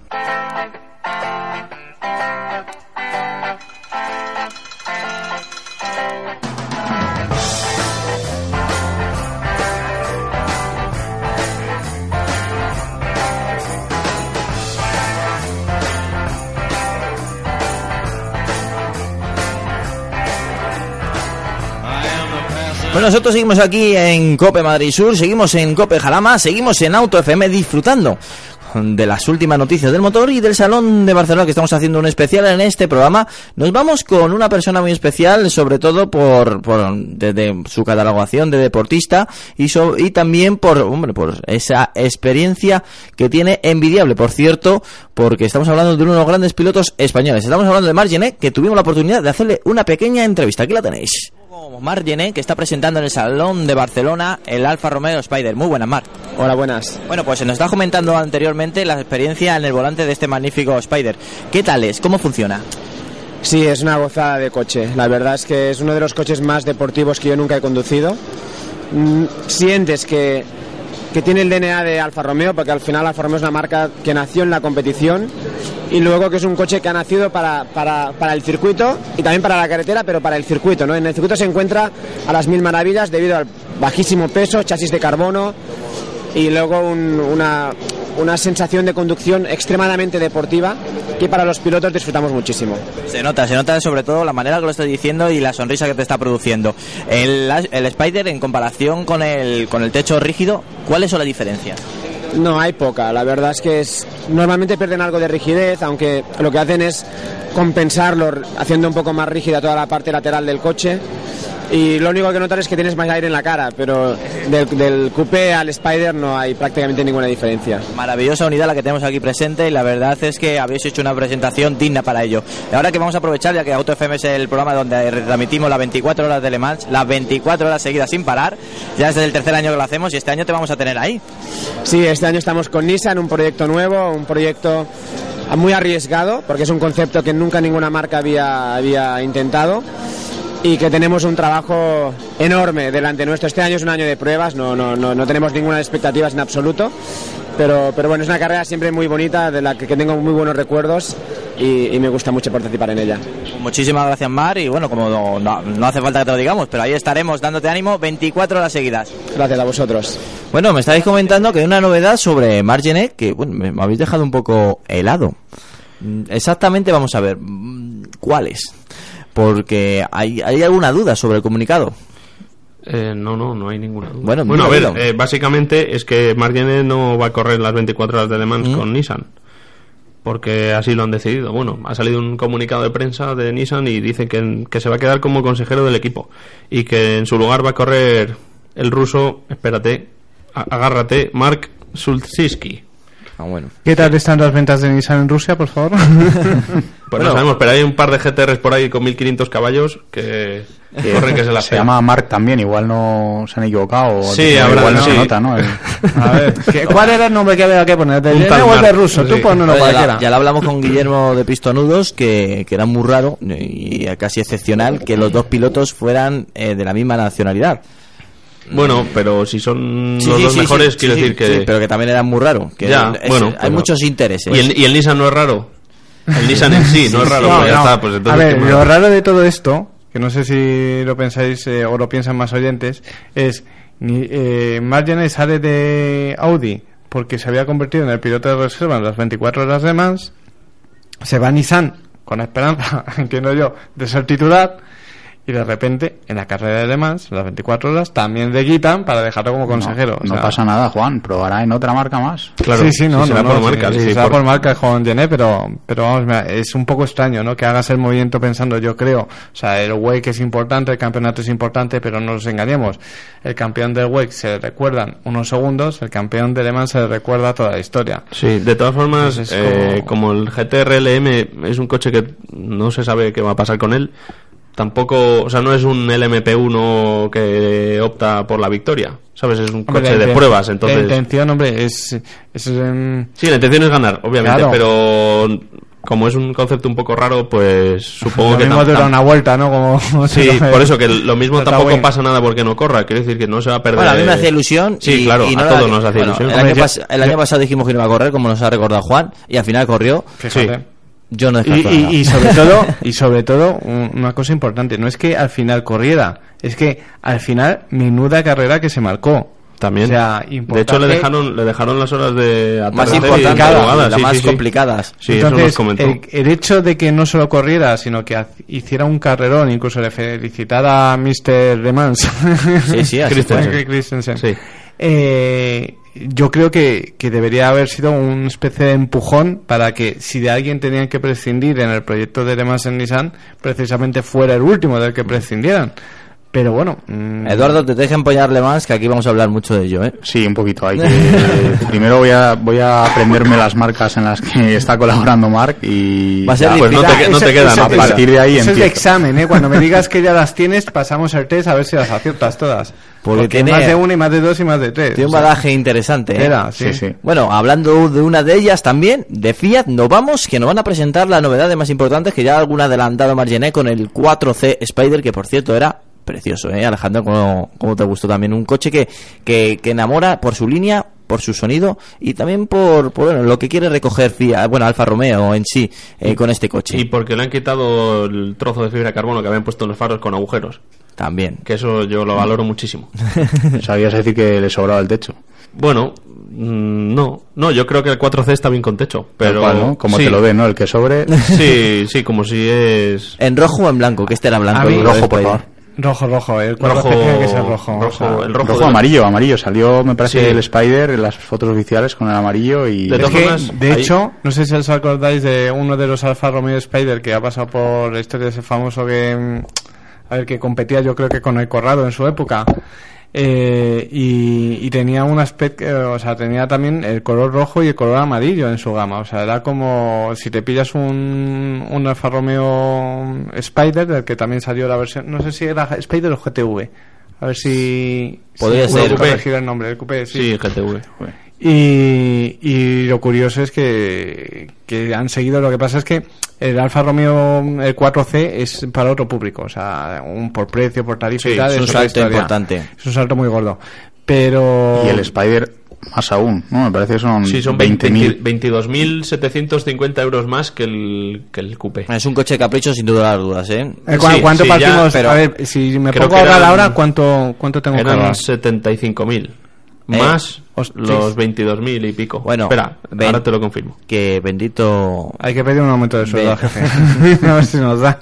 Bendito capricho, quien pudiese. Bueno, mientras que Alejandro está buscando eso, nos vamos con Fiat. Bueno, el grupo en sí, con FCA, ya sabes, Fiat, eh, Jeep y Alfa Romeo. Vamos con ello. Estamos junto a Alfonso Ortín, que nos va a explicar las presenta bueno, lo, lo más interesante del grupo FCA que tiene aquí en el Salón de Barcelona. Bienvenido, Alfonso. Hola, buenos días para todos. ¿Cómo estáis? ¿Vosotros bien? Bien, bien, la verdad que bien, y más eh, teniendo estos coches al lado nuestro, y sobre todo ese Spider 4C que nos ha enamorado. Disfrutando entonces del salón, ¿no? Sí, y, y la verdad que un salón que, que ha llamado mucha atención por las novedades que se presentan aquí. Bueno, a todos los que nos gusta el automóvil, tanto si vivimos como si no vivimos de esto, eh, la verdad que un salón, especialmente este, eh, tiene mucho atractivo, porque ves coches que no... Y además los ves todos concentrados. En, muy poco tiempo puedes ver coches que no son fáciles de ver en la calle ni, ni en las concesiones, ¿no? Aquí se presentan novedades y como tal, bueno, pues eh, si dais un repaso a nuestro stand, al, Fiat eh, Chrysler Automobiles Grupo, tenéis cosas muy muy muy interesantes no empezando por Jeep tenéis el nuevo Renegade tenéis eh, las versiones Trailhawk eh, tenéis Wrangler eh, tenéis un stand muy bonito muy identificado que además transmite perfectamente cuáles son los valores de la marca. Una marca premium una marca que da al conductor eh, esa mezcla entre lujo robustez eh, rusticidad, es una mezcla fantástica, es un cóctel perfecto para disfrutar de un automóvil, tanto si es el Gran Cherokee como si es el Renegade, que es el más pequeñito de la, de la gama, ¿no? El, Pero pequeño para llamarle de buena manera. el Benjamín, es porque es el más joven y es el de dimensiones más contenidas, más compacto, ¿eh? pero con unas características eh, de, de tracción exactamente igual que el hermano mayor, porque las, eh, digamos la filosofía de tracción Trailhawk es común a todos los coches, ya esté montada en el eh, eh, Gran Cherokee como si está montado en el Renegade, ¿ok? Después eh, pasaríamos a, por ejemplo, si hiciéramos el círculo siguiendo ese, ese arranque de Jeep, pasaríamos en el stand a ver la marca Abarth. En, la, en Abarth tenemos algo muy, muy, muy, muy especial. Yo creo que es uno de los coches más especiales que ha lanzado la marca, que es el Biposto. Increíble, ¿eh? Hay que decirle a los oyentes que es increíble. Solamente Margené lo ha arrancado y solamente arrancar el coche ya, ya emociona, ¿no? Ya se te mete el sonido en las venas. es un coche que es lo más próximo que puedes encontrar hoy día a la competición. La verdad es que nos encantó también, como bien está diciendo Alfonso, el biposto. ¿Qué coche? ¿Cómo sonaba, eh, Alejandro? Es que el biposto es un coche de carreras mm, con matrícula, básicamente. Porque lleva. Es que de calle, de los coches de calle normales. El salpicadero. Sí. Y parte además, porque. Sí, solo una pequeña parte, sí. Luego lleva un display, ¿no? También en. Eso es. Como los coches de carreras, y es que. Tal sí. cual. Sí, sí, bueno, el Totalmente. cambio, el cambio a la vista. Sí, sí, eh, los engranajes ahí todos puestos, una pasada. Y no lleva asientos traseros, lleva lleva una jaula de seguridad, lleva un volante de estos de competición, los bucket, autoblocante, los escapes. mm, Que mucho de eso es opcional. Sí, Estábamos eso es, imp- antes. es importante, sí, es importante saberlo. Sí, incluso las ventanillas delanteras, ¿verdad? Que no son. Sí, eso no es. se abren, simplemente tienen su, sí. su pequeño hueco. Sí, sí, sí. Eso todo es opcional, entonces, bueno, a tu gusto bien puesto y tal, mm, se va de precio, yo creo, para lo que deberían costar este tipo de Bueno, coches, es un coche bueno. también de otro de capricho y un coche también de colección. Sí, y, de- y como de juguete. De juguete O sea, también. sería el típico juguete que tienes ahí. Hombre, yo me encantaría jugar con él, ¿eh? Sí, a mí también. Y visto como lo arrancó Margené y. Cómo sonó por todo el pabellón, ¿eh? Sí, sí, el pabellón entero se giró ahí en la cabeza diciendo, ¿eso qué es? ¿Eso qué es? Podía ser el. Alfa 4C, pero no. Pues no, era el Era Fiat. 500. Qué maravilla. Bueno, seguimos adelante y ahora nos vamos con SEAT, que por cierto Eduardo no va a hablar mucho de ella. Nos lo dicho, nos vamos con SEAT, la novedad más importante del Salón de Barcelona. Estamos en el stand de SEAT y estamos al lado de Pablo Cofán, que nos va a presentar las novedades más importantes de la marca española en el Salón de Barcelona. Bueno, eh, muy buenas. Aquí estamos en el Salón de Barcelona un año más, eh, este año 2015, y la principal novedad es el nuevo Ibiza 2015, ¿no? que es una renovación profunda, eh, sobre todo a nivel interior de, de nuestro, de nuestro utilitario. A nivel exterior le hemos tocado muy poco porque es una de las razones por las que el cliente compra el Ibiza, el diseño exterior, eh, apenas las llantas que son nuevas y alguna cosilla más, pero vamos, eh, le- de verdad lo, lo importante está en el interior, hemos, eh, tenemos mo- motores muchísimo más eficientes, tenemos nuevos interiores, nuevos eh, paquetes de colores para personalizar aún más el vehículo y sobre todo la gran revolución viene de la mano de los sistemas de infotainment y conectividad con muchos sistemas como puede ser el, el Mirror Link, que como sabes puedes ver el teléfono en la pantalla del navegador, el Full Link, que es eh, la manera, un sistema que garantiza la conectividad entre el, eh, tu smartphone y el vehículo, tanto para los sistemas Android como para iOS, para los dos. Y la verdad es que tenemos ahora mismo un coche muy completo a nivel interior y como siempre decimos, la belleza está en el interior y ahora mismo el Ibiza lo cumple a rajatabla. La verdad es que sí, llama la atención y hay que decirlo también, es una presentación internacional. Sí, eh, es una presentación a nivel mundial. Aquí en el salón hay muy pocas novedades a nivel mundial. Dos son nuestras. Una es el nuevo Ibiza 2015 y otra es el nuevo Alhambra 2015, que también eh, hemos hecho una pequeña renovación con nuestro gran monovolumen a nivel exterior y a nivel interior. Y la verdad es que somos eh, la- una de las marcas o, la, o la- la marca protagonista del Salón del Automóvil de Barcelona. Lo es porque los flashes están cayendo sobre el nuevo Ibiza. Sí, eh, hoy la presentación eh, solo has tenido que verla, ¿no? Estábamos aquí rodeados. Bueno, pues ya sabéis, lo más importante, una de las eh, presentaciones más importantes de todo el salón, porque ha sido presentación internacional, ha sido del nuevo Seat Ibiza. Me está comentando Alejandro que, bueno, nuevo, nuevo, es un renovado, es un pequeño lavado de cara, pero sobre todo el interior y los nuevos motores. ¿Cómo lo viste este nuevo Seat Ibiza? Bueno, pues lo primero que vimos fue el exterior, así que intentamos ver las diferencias y, y bueno, sí que ha habido, ha habido un cambio de, de faros, de llantas, de personalización, había uno, una configuración así como dorada y tal, curiosa, y, y luego sobre todo el interior, que era lo que nos comentaban. Que, que es lo que más han cambiado. El Que tema de cambia más. conectividad, si es que iba de eso este salón prácticamente, aunque la- era una gran novedad el coche en general, El Ibiza ha cambiado más en, en lo que a lo mejor no se ve a simple vista que, Sí, eso que es. en lo que se ve. Eso es. Incluyendo el interior, que bueno, lo vemos una vez dentro, lógicamente, ¿no? Pero que es completamente nuevo. Le hacía falta. Eh, le hacía falta, le hacía mucha falta y mm, bueno, pues ha actualizado el salpicadero, mejores materiales, mejor calidad visual y al tacto. El diseño es más o menos lo- el mismo, la disposición de, de mandos, prácticamente de todo es los elementos multimedia, ¿no? Que También, ¿no? Eso, es. sobre todo, eso Sí, sobre todo. que Ha que perdido, ha perdido el navegador que, que iba arriba en, Mm. en una Que pequeña... no estaba integrado. en soporte, ahora está Claro, integrado. era, Era como algo un que tenía que cambiar. Sí, sí, era como, como portátil y se ponía sí. ahí y ya está, pero sí, sí, era algo que tenían que hacer. sí, y que la claro. competencia se había puesto las pilas y el Ibiza, aun siendo lo que es y vendiendo lo que está vendiendo, le faltaba eso. Importante, los materiales de salpicadero son parecidos a los anteriores, más duros, más blandos. No, no. Ha mejorado todo. Ha ganado, ha ganado. Sí, sí. Ha ganado, se nota. Sí, sí, sí. sí. Y el tema de motores también, han sacado motores nuevos tres cilindros y demás y...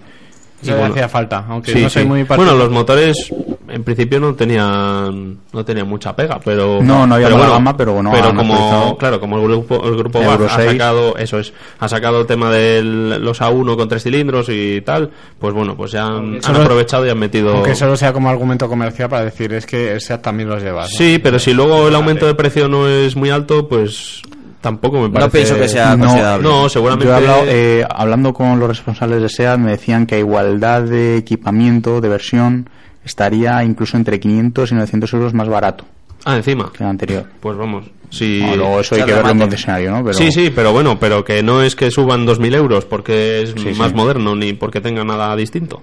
Pues está muy bien.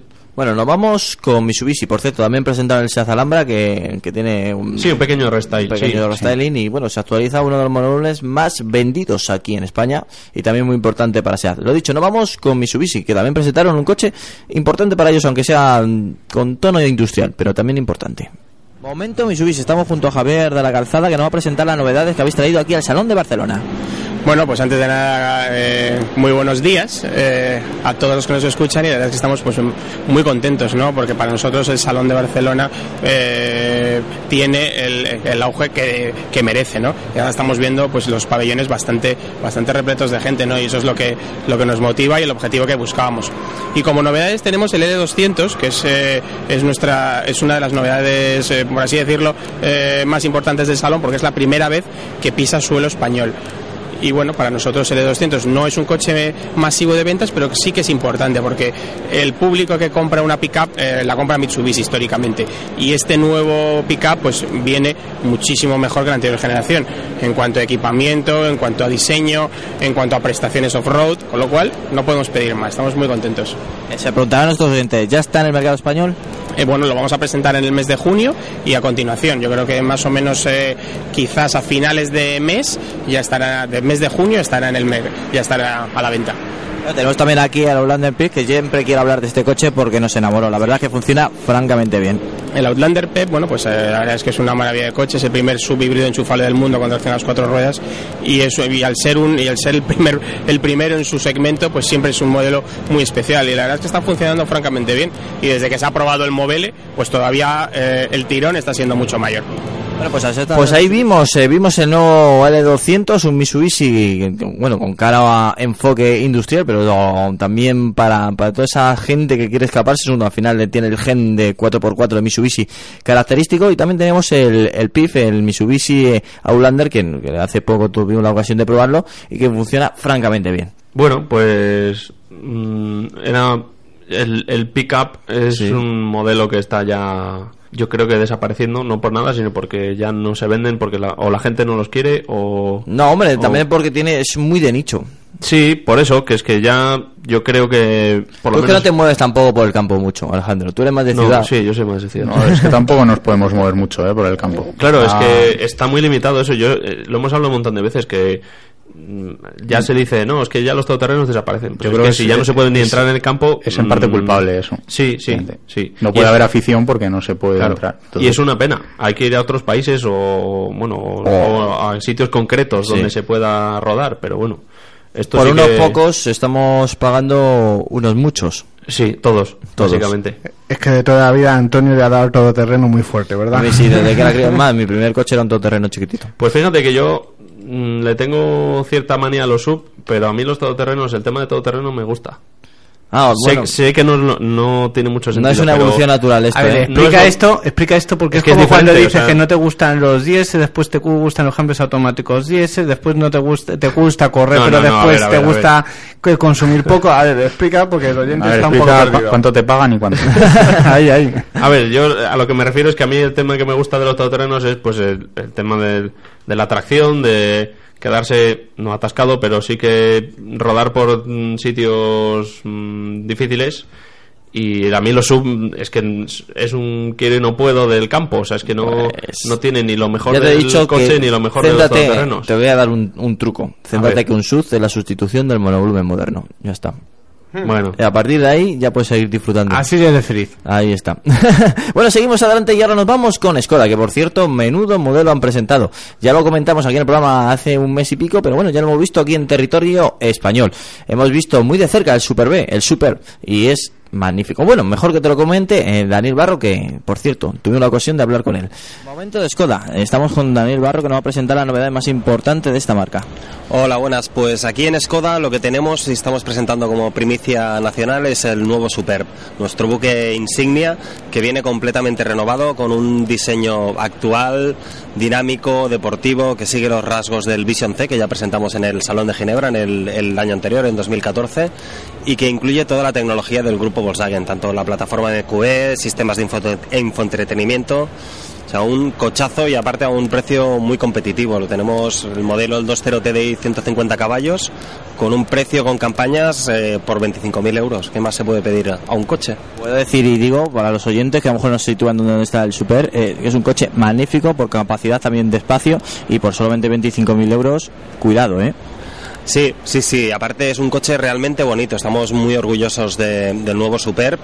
Eso que dices, tiene espacio, tiene motores de última generación, pero, pero el diseño es lo que más, lo que más destaca del nuevo vehículo. Bueno, nosotros lo estamos comentando mientras que Dani nos está hablando, es la, amplitud eh, y el equipamiento de este nuevo Super, que bueno, ya de por sí el anterior no gustaba, pero es que este ahora es hasta bonito. Bueno, es decir, el anterior eh, era, anterior tenía, mucha- bien, tenía muchas bien. bondades, pero posiblemente a lo mejor la estética se queda un poco cojo. Ya con este eh, no hay nada que reprocharle. Sí, no era, no era el típico coche que decías, qué coche más bonito, ¿no? O sea, no era el coche que Tampoco te llama la atención. No. No, no, no, era un coche. Era o un sea, coche. era un coche que estaba muy bien hecho y era... Tenía lo extraño, ¿no? De la, del maletero Sí, de apertura sí, de doble, doble, sí, doble apertura y Era eso un quedaba raro. Sí, no, bueno. Sí, no, sí. Era, bueno, si yo lo hubiera visto eso en un Citroën, me hubiera cuadrado. A lo mejor en Skoda me llamó más la atención.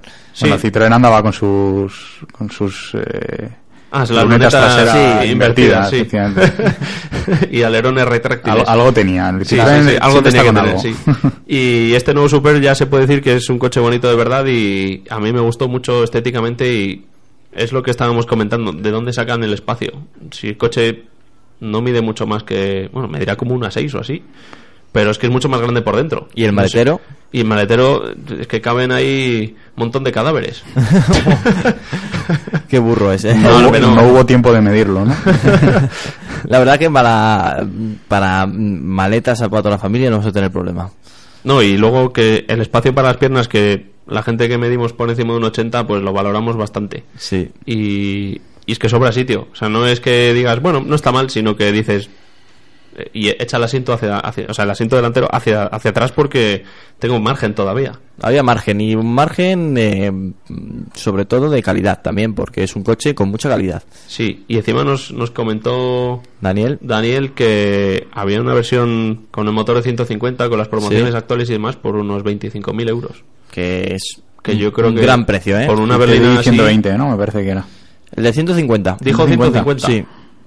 Puede ser. Luego, a lo mejor, luego. Ah, bueno, habláis hablado de, de, de promociones, perdón. Sí, sí, sí, con promociones. Sí, sí, y vamos, yo creo que es un precio. Para ir al concesionario y si está buscando ese tipo de coche, sin duda alguna. Sí, sí, una berlina. Irá por él, ¿eh? De este tipo. Bueno, hablando de berlinas, hablando también de lujo y hablando de deportividad, nos vamos con Audi, una marca que por cierto no hace falta que os diga a todos los oyentes que nos seguís que le gusta bastante a Alejandro. Momento de Audi, estamos junto a Alejandro Martín que nos va a comentar la novedad más importante que tiene el stand del Salón de Barcelona.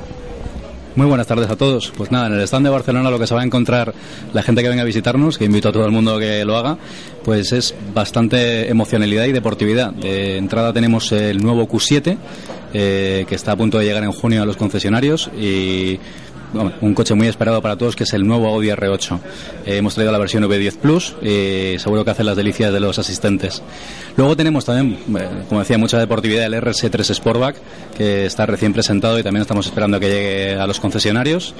Y bueno, nos hemos traído también del otro lado del charco el Audi Prologue, un prototipo con un motor V8 bestial que supera los 500 caballos. Y bueno, sobre todo lo más importante de este concept es que anticipa las líneas de diseño que ha marcado Mark Lichte, nuestro nuevo jefe de diseño, y que va a ir implementándose poco a poco en toda la gama de Audi en los próximos años.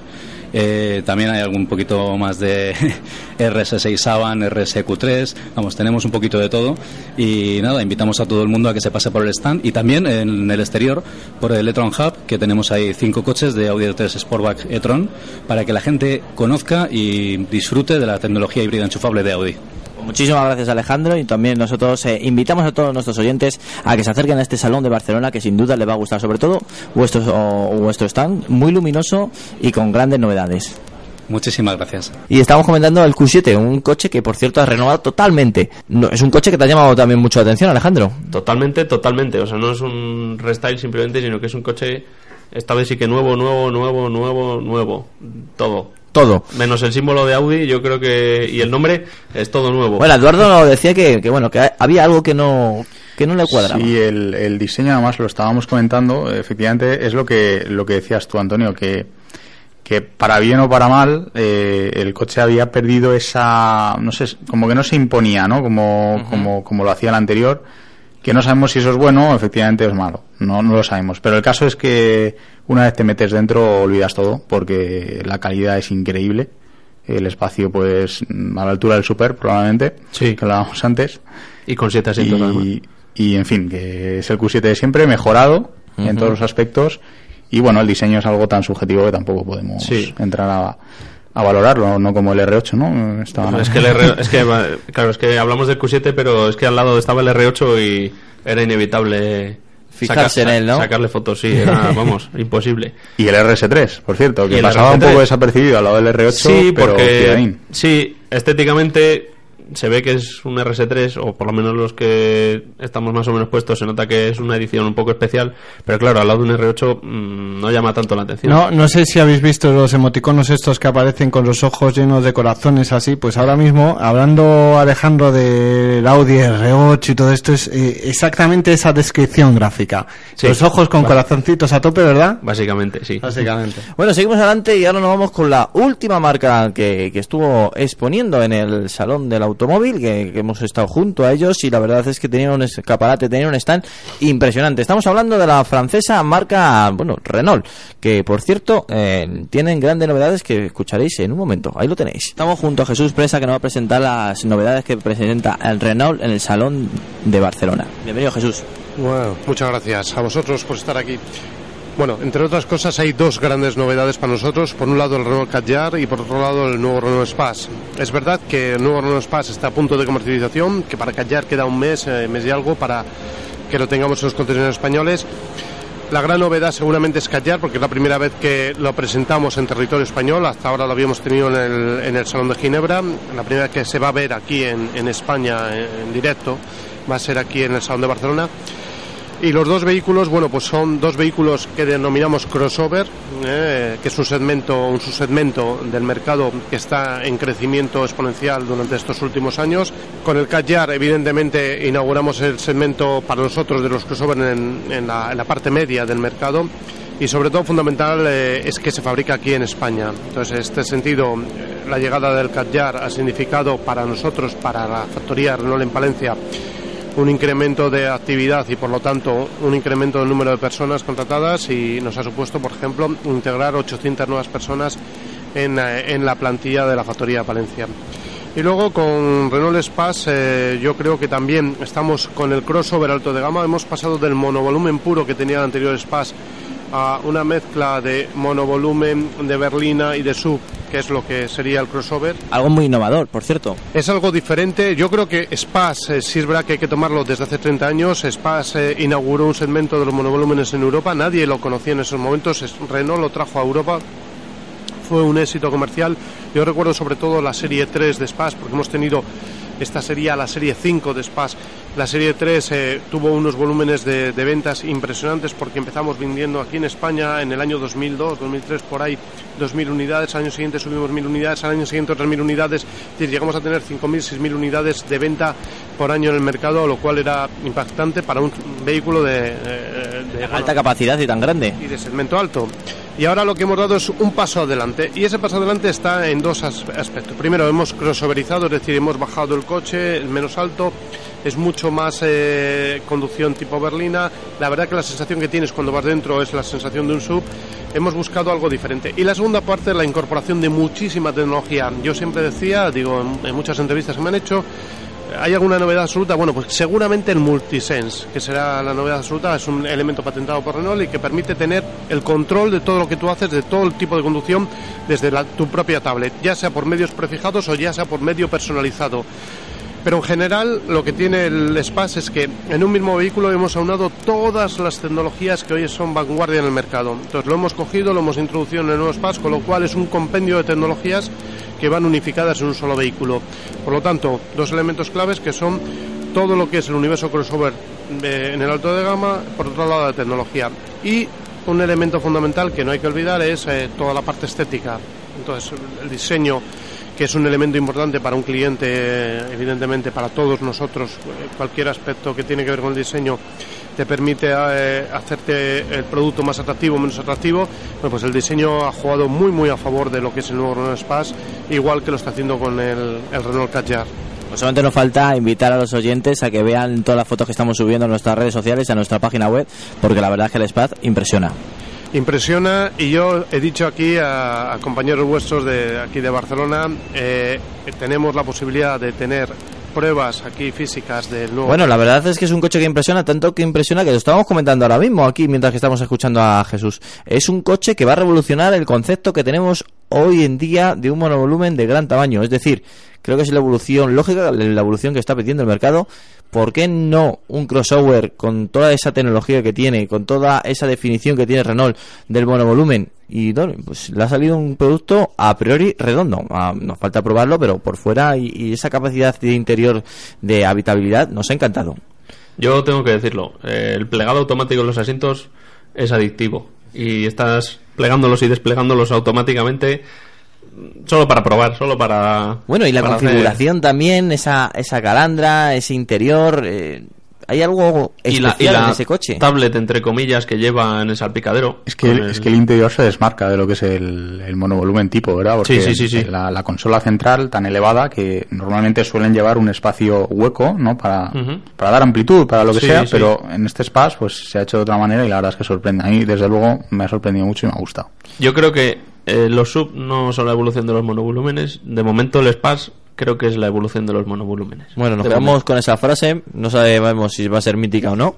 Será, será, será trending topic. Pero nos quedaremos, nos queda- ahora lo pones en el Twitter y lo- haces una remarca. Y bueno, nos vamos, eh, con esto terminamos. En el salón hemos hecho un repaso increíble, eh, casi envi- eh, la envidia de, de otros, porque te hemos traído todas, todas las novedades que hemos visto, hemos sentido, hemos disfrutado del salón de Barcelona. Por cierto, que mañana se abre al público, con lo cual toda esa gente que loca que nos escucha del resto de España se puede acercar eh, y disfrutar de, este salón. Y si no, pues bueno, por lo menos eh, hemos intentado, yo creo que también lo hemos conseguido, traerte una imagen virtual de lo que hemos vivido, de lo que hemos sentido y lo que hemos visto en este salón. Sí, y que recomendamos ir porque Es un sí, que, salón, sí que otros sí, años, en, tanto en Madrid como en Barcelona, ha sido un poco flojo, pero este año yo creo que está... Es el mejor salón en años. Sí, sí, sí, que está, está muy bien, vamos, Está que, muy bien. que a la gente le va a gustar mucho. Bueno, pues eh, ponemos un poquito de banda sonora y hablamos un poquito de Fórmula 1, que está aquí Juan, deseoso. Pues sí, porque han empezado ya, ha empezado ya el Gran Premio de, de España eh, con los entrenamientos libres, con, con las prácticas libres y, y hay una especie de, ¿cómo se dice? De, de, de sonidito en la barriga, ¿no? De, eh, cosquilleo, hormigueo en la barriga, como Tú diciendo. eres más de mariposas. Sí, o... Te voy a dar. Sí. Bueno, cuéntanos qué ha pasado. El caso es que, mm, a ver, lo que sucede siempre... en- Bueno, Juan, te iba a presentar primero. No, tú te pones. Es el momento. Claro, de- es que ya me pregunta Alejandro No, pues ya- ahora hablamos. Venga. Después de la música. Por cierto, he elegido una banda sonora, he elegido una canción, un, un hilo musical muy acorde a la camiseta que llevas hoy. Con lo cual Ah. espero que ahora Ahí, también ahí, lo- lo ahí me has dado, ahí ¿eh? me has dado, ahí Sabes sí. todas las novedades y estos detalles también especiales en Auto FM. A, bueno, pues la, nuestro Twitter, arroba Auto FM Cope. Podrás ver también la camiseta de Juan. Vamos, no vamos, en dos minutos y seguimos con la Fórmula 1.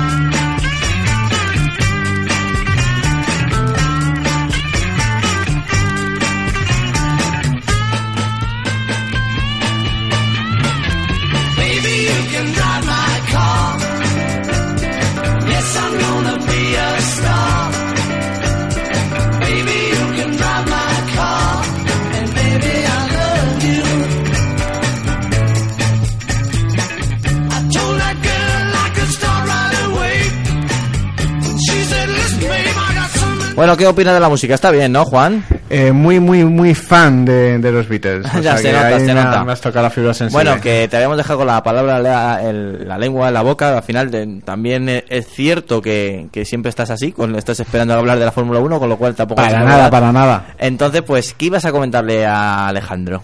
No, yo, eh, a ver, Alejandro me preguntaba que cómo ha ido la, que cómo estaba el Gran Premio de Barcelona, cómo había ido la cosa y bueno, el resumen rápido que se puede decir es Mercedes y Ferrari siguen donde donde estaban y la única duda que podemos tener a tenor de los libres 1 y 2 es dónde podría estar McLaren en calificación.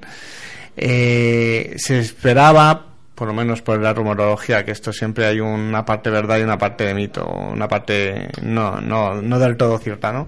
Pero se esperaba una evolución en términos de potencia, fiabilidad y software del motor que debería dar con unos 20-25 caballos adicionales. Estamos hablando de un motor que cuando empezó el campeonato tenía 150 caballos menos, que son muchísimos porque no, no porque no los tuviera en el diseño originalmente, sino porque eh, teniéndolos no los podía sacar a relucir por un tema de fiabilidad. Entonces tenían que ir con la unidad capada, por así decirlo.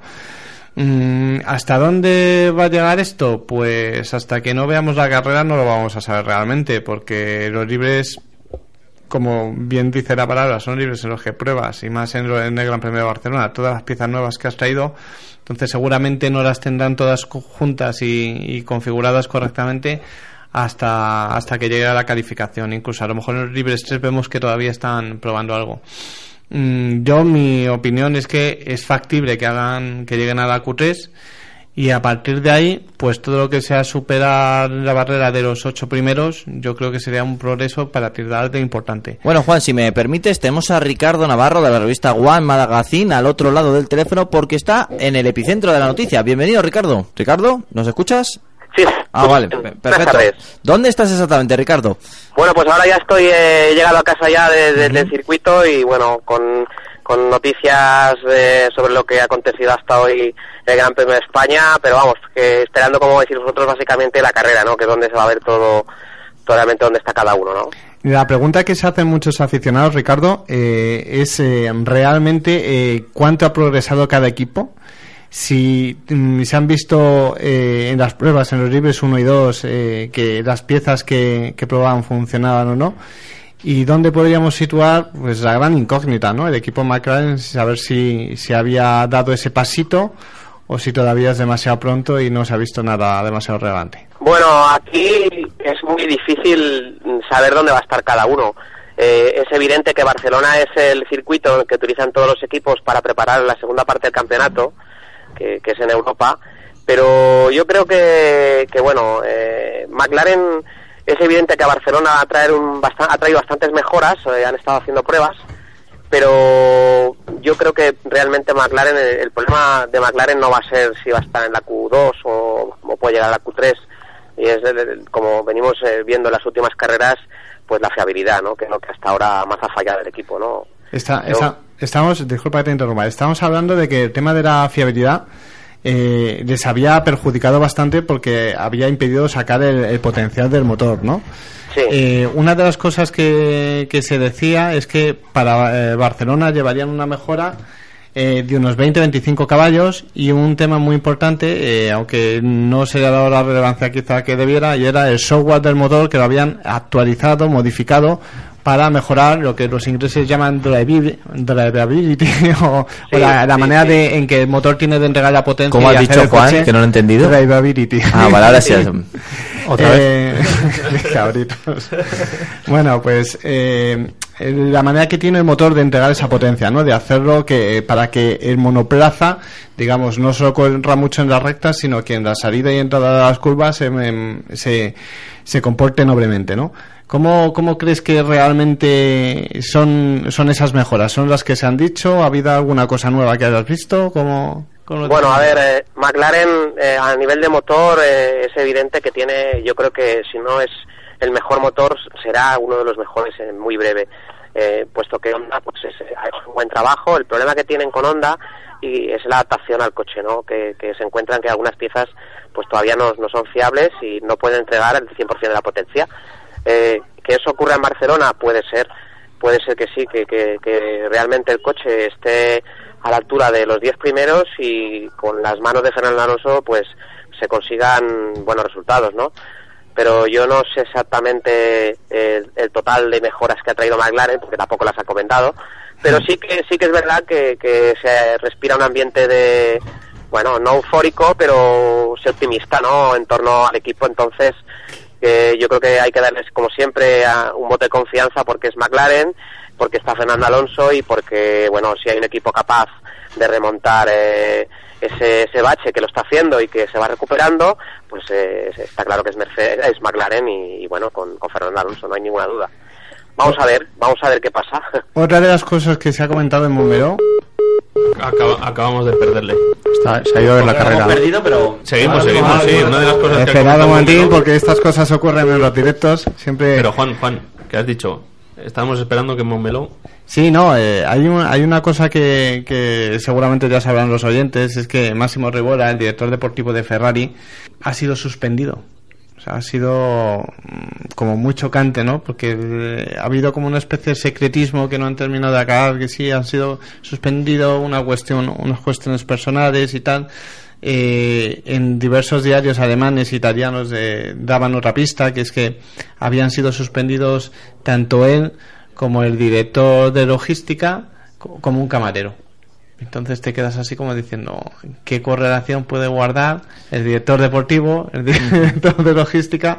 Serían primos, yo sé. No sé. Bueno, tenemos ya, sa- tenemos ya a Ricardo al otro lado, ¿eh? Ricardo, Sí, sí, perdona, que se me había cortado la ¿estás, línea. estás vivo? Bueno, esto Sí, significa sí. también, no, no tenemos que sacar pecho también con cosas como esta, que esto es un programa en directo, ¿eh? Que no todo el mundo lo puede decir. Eso es importante. Esto lo he hecho a posta, que lo sepas, para que se vea que esto está hecho en vivo, en live. Exacto, que no está grabado. Exacto, exacto. ¿podemos decir contadme. ahora o cortar? Y dice, bueno, pues cortamos. Que- muy Hoy es lunes, ¿no? bueno, eh, Ricardo. Ricardo Dime, dime. nada, estábamos comentando el tema de Máximo Rivola, que Sí, Máximo ha, sido suspendido, o por lo menos no ha estado en Barcelona. Y ha habido mucha rumorología al respecto de por qué había sido. Bueno, Máximo Rivola, eh, adelantamos que es el director deportivo de Ferrari, eh, un estrecho amigo de Alonso en la, época en el, en el cabalino rampante y también muy cercano a Sebastián Vettel ahora que Vettel había llegado. Entonces, eh, ha quedado la cosa un poco rara, ¿no? Eh, ha, ha habido quien ha dicho que han sido tres, no ha sido solo Máximo Rivola, ha sido el director de logística y un camarero. Y con la coña del camarero, Vettel ha estado muy agudo, porque ha dicho, seguimos igual y se sigue comiendo muy bien. Entonces, no sé si tú tienes alguna información adicional de por qué se ha dado todo esto y si ha afectado de alguna manera al equipo. Bueno, yo la información que he podido conseguir es que Máximo Rivola pues realmente tiene unos problemas personales más que, que, lo que se haya podido comentar y que bueno, él realmente sigue perteneciendo al equipo Ferrari porque además eh, él es presidente de, de los clubs de, de- de- de fans de Ferrari, ¿no? De la escudería Ferrari Club. O sea, él sigue siendo el presidente, con lo cual que haya cedido la dirección deportiva, bueno, pues eh, probablemente sea a nivel or- organización interna, ¿no? Más que, que otra cosa, pero vamos, él sigue siendo, pertenece al equipo Ferrari todavía, ¿eh? Eh, una de las cuestiones que se decía en su momento era si con la llegada de Alonso habría gente de- dentro de Ferrari que le seguiría. Entonces, claro, lo primero que ha desatado la rumorología era si había algún tipo de intento por parte de McLaren de hacerse con sus servicios. ¿Tú crees que simplemente es una cuestión de organizativa de Ferrari no va a tener nada que ver con esto? ¿O Yo creo que sabe? sí, sí, sí, yo creo que, bueno, a ver, estamos hablando de gente que es profesional y que, que viven por un sueldo y que, que, se, que, bueno, que en cualquier momento como jugador de fútbol puede pasar a otro equipo. Pero yo creo que, eh, vamos, especialmente este caso no, no tiene nada que ver con esto, ¿eh? Vale. Eh, y después, en el Gran Premio de España, lo que llevamos de, de libres, ¿qué es a ti lo que más eh, te ha llamado la atención? Porque siempre estamos hablando, pues, eh, tal equipo va bien con ruedas blandas, ruedas duras, salió, de, dio un- unos run runs impresionantes. ¿Qué es lo que te ha, te ha llamado la atención? por así decirlo, de un gran premio en el que todo el mundo espera mejorar mucho y que al final, entre las mejoras de unos y de otros, más o menos se van compensando y no, no siempre se ven todos esos cambios en las posiciones que uno esperaría. Bueno, yo, yo creo que hemos de partir de la base, sobre todo teniendo en cuenta la temperatura, no lo que va a marcar realmente las posiciones de cabeza, si realmente Ferrari va a poder estar delante de Mercedes o no, en base al calor que haga, ¿no?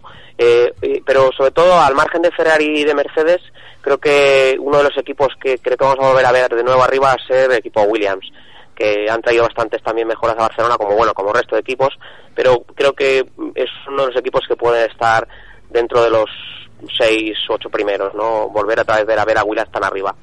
Hay una cosa que a mí me llama la atención, entre comillas, porque ya mm, llama la atención, te llaman cada vez menos cosas, y es el hecho de que mm, los toros rosso cada vez se van asentando más en las primeras posiciones. Estamos hablando de los libres, todavía quedan los, eh, o sea, los libres unidos, estamos hablando de que quedan en los libres 3 y la calificación y la carrera, pero lo que podría ser con- considerado a lo mejor como un hecho de suerte en las primeras carreras, que no había llegado la gente con, con todo su arsenal tecnológico todavía, no lo había puesto todo en pista, y llega a Barcelona y ves a Verstappen sexto y a Sainz noveno, los dos en la Q3, en, en Q3 ficticia, ¿no? Eh, si se diera ahora la calificación. ¿Tú crees que podrán mantener este ritmo a lo largo del año o poco a poco Hola. serán... Sí, Ricardo. Eh, ¿Me hola, hola. Sí, sí, ahora te escuchaba. Sí, no, sí, sí, te he escuchado lo que me preguntabas. Yo, mm, a ver, mm, la Fórmula 1 es verdad que, que tiene bastante que ver con la suerte, pero el que hayan hecho unos resultados no tiene nada que ver con la suerte. Ya te digo yo que eh, Toro Rosso va a estar arriba, eh, no sé si dentro de los ocho primeros, pero mm, tiene un coche muy equilibrado que, que le va a llevar seguramente, además en un circuito que le da perfectamente tanto a Carlos Sainz como a Verstappen. Eh, han estado en los entrenamientos de pretemporada haciendo muy buenos tiempos y muy buenos resultados. Vamos, yo creo que es uno de los equipos también a tener en cuenta, junto con Williams, que es posible que, acaben de subir un par de perdaños en, en la- en el top 10. Creo que, se, que bueno, tanto Carlos Sainz como Verstappen van a estar ahí y bueno, eh, quién sabe si por delante de alguno de los equipos que pensamos que van a estar en cabeza. Eh, pero sí, sí, sin duda van a estar arriba, ¿eh? Y no quiero dejar de preguntarte eh, dos cosillas, a ver si me las puedes responder. Eh, la primera, el hecho de que Ricardo, si no me equivoco, ya va por el cuarto motor, con lo cual se le pone un campeonato bastante complicado porque va a penalizar en bastantes circuitos, entiendo. Y segundo, el tema de Alonso y los ataques personales, todo esto que se, se ha apuntado toda la gente ahí como, a ver, ¿qué pasa el siguiente? Algo parecido. Eh, ¿Tú cómo, cómo has visto a Fernando, si has visto afectado en el Gran Premio? Porque creo que ha respondido ahí como unas declaraciones diciendo que, que bueno, eran declaraciones de directivos y de expilotos que tenían problemas y ya habían decidido pararlo con él. ¿Cómo le has visto? Porque hay fotos en las que se ve mm, eh, feliz haciéndose selfies con los aficionados y claro, uno nunca sabe hasta qué punto eh, las declaraciones de, de- dan igual, le van y le vienen, con nuevo coche, nuevos colores y nueva motorización, por así decirlo, o realmente se le ha visto molesto. Bueno, a ver, primero sobre el tema de los motores te contesto muy rápido. Probablemente en los dos días posteriores al Gran Premio, que son el 12 y el 13, que hay entrenamientos en, en Montmeló, seguramente veamos alguna noticia respecto al tema de los motores. Es posible que lleguen a algún acuerdo. Que querían poner el quinto motor, ¿verdad? Exactamente, es posible. Si no, pasado la carrera de Mónaco, eh, si no es en los entrenamientos, pasado la carrera de Mónaco. Y sobre el tema de Alonso, pues bueno, eh, Alonso siempre es un piloto que, bueno, arrastra pasiones donde va. Sí, sí, Ferna- Fernando Alonso, pese a que todos eh, eh, que creamos que es el único piloto de la parrilla, no es así. Eh, hay gente que, pues, que no, no lo tiene en aprecio. Pero vamos, él, él está contento, está tranquilo, él lo que quiere es mejorar el coche, por lo que he podido comprobar estos dos días y, y las sensaciones que me dan a mí es que, que él tiene bastante optimismo en cuanto al coche, con lo cual creo que vamos a tener pronto resultados del equipo McLaren y esperemos que la fiabilidad se acompañe. ¿Veremos algún podio antes de terminar la temporada? Última pregunta, puesta rápida. Uf, De McLaren, esto- claro, por supuesto. Sí, sí, pues ya te he entendido, te he entendido, Juan. Pues yo creo que, que, que Se lo sí. está pensando mucho, de Sí, todas maneras. sí, ¿eh? sí, porque sí, yo creo que sí. Vamos, si, si hay un, un- un equipo y un piloto es McLaren y Fernando. Lo que pasa que ahora mismo pues no les acompaña la suerte y la fiabilidad no, no está de su lado. Pero en el momento que cojan fiabilidad y puedan mejorar un poquitín más, vamos a ver a Fernando arriba seguramente y nunca, en una carrera yo creo que nunca nunca puedes descartar a ningún piloto por muy mal que le vaya al coche. Siempre eh, puede caer una tromba de agua y el que está último se puede poner primero. Sea, y la mano de Fernando Alonso es una garantía, eso hay que tenerlo siempre en cuenta. Bueno, pues muchísimas gracias Ricardo, muchísimas vosotros. gracias eh, pues sobre todo para estar ahí siempre que te solicitamos y bueno, y recordar a todos nuestros oyentes que te pueden leer en la revista One Magazine, que bueno, que también hay que decirlo. Muy bien, pues encantado y muchas gracias. Un abrazo muy fuerte, hasta Ricardo. luego. Hasta luego, buenas Hasta tardes. luego. Bueno, hemos hecho un gran repaso al Salón del Automóvil de Barcelona. Hemos hecho también un gran repaso, bueno, un previo repaso también a ese gran acontecimiento que va a haber en Barcelona en el circuito de Montmeló, el Gran Premio de España. Bueno, un gran programa. No nos podemos quejar, ¿eh, Juan? ¿Eh, Alejandro. ¿Eh, Hemos tenido para todos, ¿eh?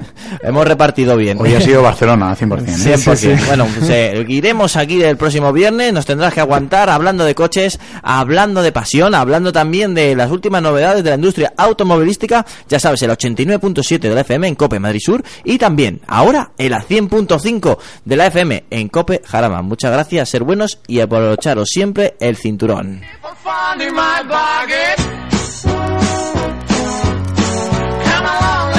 But we